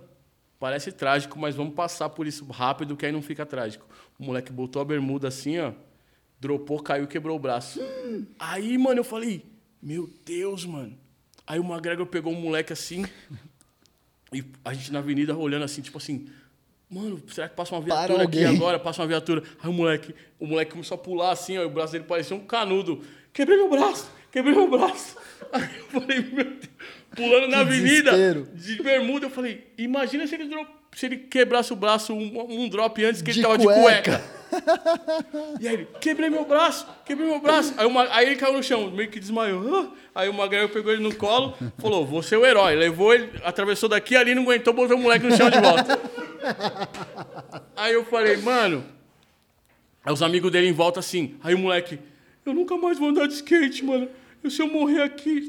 Sabe, aquele bagulho, se eu morrer aqui, minha mãe me mata? Ele falou assim, mano, minha mãe nem sabe que eu tô aqui. Ele morava ali do Chaves, ele tava longe assim, ó. Aí o cara falou assim, você nunca mais vai andar? Aí ele falou, não, não, nunca mais vou andar. Aí ele falou, então me dá seu skate.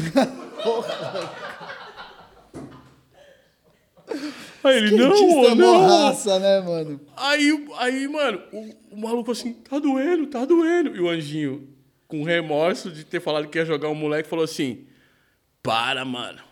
Já quebrei as duas pernas e os dois braços. Aí ele falou. Que consolo, "Mano, Mas né?" doeu? Ele falou: Doeu nada. Só Aí tomei falou, uma o meu tá morfina. doendo muito, o meu tá doendo muito. Eu queria muito que esse moleque aparecesse hoje e falasse pra nós o que aconteceu. Moleque, se você é do Edu Chaves, Acho que é do Edu Chaves. se você que quebrou o braço andando de cueca na avenida tá vendo esse vídeo, dá um salve aí, comenta aí E embaixo. aí, mano, a gente lá em volta do moleque, aí o outro falou assim: Você nunca mais vai andar? Ele falou de novo. Aí ele falou: Não vou, mano, não vou nunca mais. Ele falou: Então me dá essa bermuda. Até a bermuda.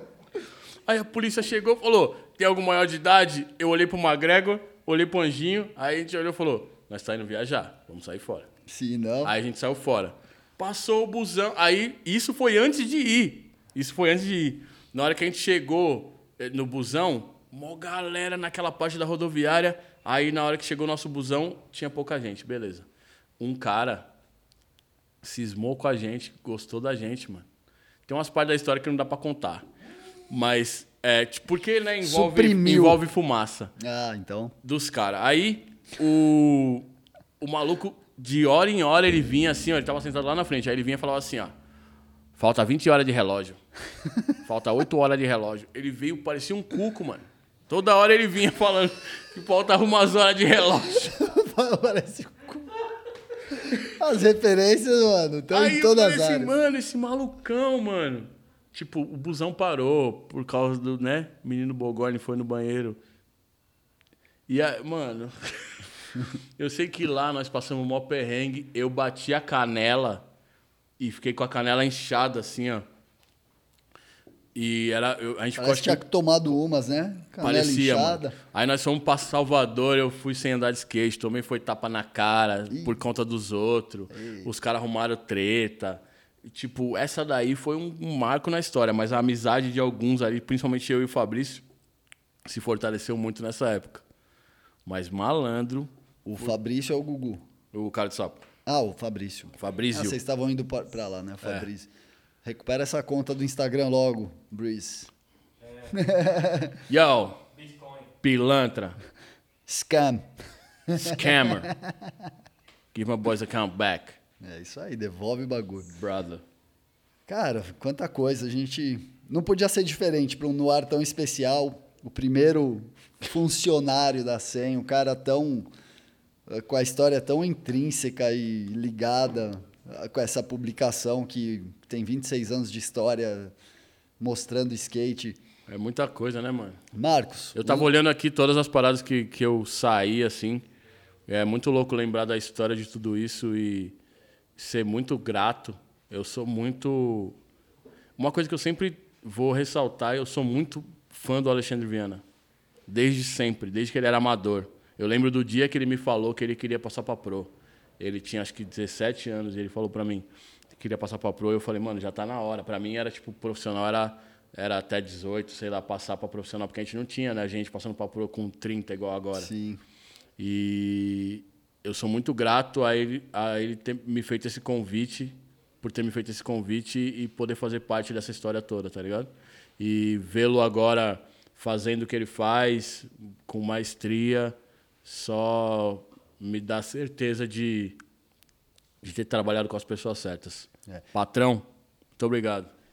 Da hora, o, Ale, o. Alexandre Viana já faz quase uns 8, 10 anos que não tá aí mais na 100%, mas ele deixou um legado. Uma... Nossa, fala assim, né? Parece que ele, tipo, Não, Não, ele não tá, tá. na 100%. Não... não tá trabalhando conosco, Exato, a equipe... mas deixou um legado muito grande. E eu falei com ele esses dias, ele tava no Panamá, mano. Foi aniversário dele esses dias, no Panamá. Ele tá indo fazer uma parada com, com o menino Robert. Lá em. Tá vindo É, coisa nova aí assim. do, do Bob, né? Bastante Acho coisa que é. vem. ó. Bobby Bird, muito amigo meu. Tem várias, mano, tem várias. Isso, isso porque eu não fui pra Torrance. Se eu tivesse lá, você ia ver, filho. É, Torres. Não, agora, agora que você falou do Ale, é, é bom esclarecer às vezes, porque tem muita gente que pensa que até hoje ele tá na, na 100% e já não tá há muito tempo, É. praticamente 10 anos, mas é isso, ele deixou um, um legado que a gente É, segue. então, assim, é, ele, não, ele não deixou o primeiro tijolo, né? Ele deixou o castelo pronto mesmo e, e é uma parada que é uma das poucas revistas que ainda resiste. E quando eu posso falar a gente, quando a gente surgiu, era uma alternativa mesmo, tá ligado? E de alternativa se tornou a norma, se tornou a única resistência se tornou a referência e nunca deixou de ser. Esse tempo todo. Eu sou muito grato a todas as revistas que vieram antes da gente. Yeah, Overall, Overall Skate Stamps foi o único álbum que eu completei na minha vida, inclusive. A primeira vez que eu saí numa revista foi numa foto do Cofox na Polato, eu atrás, assim, ó, de fundo. E poder contribuir dessa forma, tá ligado? As entrevistas que eu já fiz, as legendas e tudo que, que a gente fez com a revista nos dois anos que eu tava aí, nos anos subsequentes, acho que, que é importante demais. E a gente tem que ser muito grato realmente ao Ale. Porque senão, com certeza, a gente não tava aqui. Da hora. E obrigado a você também por todo esse carinho, esse respeito que você tem. Você manda mensagem pra gente, ó, oh, vi um negócio ali, né? Não sai. Aí vocês estão pá, vacilando, aqui faltou uma vírgula, pá. Você é sempre o cara que Não, mas não muito fala assim, carinho e respeito. Às vezes eu aí. só mando a foto, só o print. o print que já. Coração aquela gelada, né? Kelvin viu? Teobaldo. É só pra quem pegou, hein? Marcos, pô, fica à vontade para deixar aí as suas considerações finais. Obrigado pelo, pelo papo. Sem palavras, uma honra poder ter você aqui nesse centésimo episódio. Já era um cara que a gente queria muito entrevistar há muito tempo pro No Ar. E nada melhor como uma ocasião 100, edição 100, 100% skate, primeiro funcionário, o cara que, que mantém aí a gente também com 100% de, de alegria e ver que as pessoas respeitam e tem muito carinho por essa publicação. Da hora, da hora. Obrigado 100%. Obrigado, Alexandre Viana. Minha equipe ali do começo, Alexandre, Dona Dil, o Sérgio e a Anitta. É, todo mundo que contribuiu com essa caminhada, todo mundo que veio antes de mim, é, meus amigos que me incentivaram a andar de skate do começo ali, é, Paulo, Bozó, hum, Elídio, Matosão, Robson, pessoas chaves na minha vida. Todo mundo está aqui agora, de alguma forma é, contribuiu na minha caminhada também. A gente não se encontrou agora, a gente não se conheceu agora. A gente já está escrevendo essa história há muito tempo e ainda tem muita história para ser escrita. E antes era no, na mão, no, no papel e caneta, agora no celular. E que nem tudo se vá com o vento, apesar de estar na nuvem. Muito importante isso. E é nóis. É isso. Hoje não tem sininho, não tem nada. Só aulas. Obrigado. É, mano.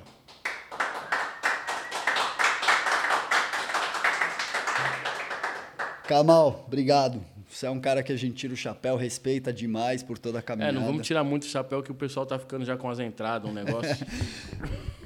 O pessoal usa boné pra É. perder o cabelo e depois usa pra, pra cobrir o que, o que faltou. o cabelo acabou. O cabelo acabou. Marcos Vinícius. É nóis, é nóis. Obrigado, irmão. Valeu. Gratidão, gratidão. Pei! No ar.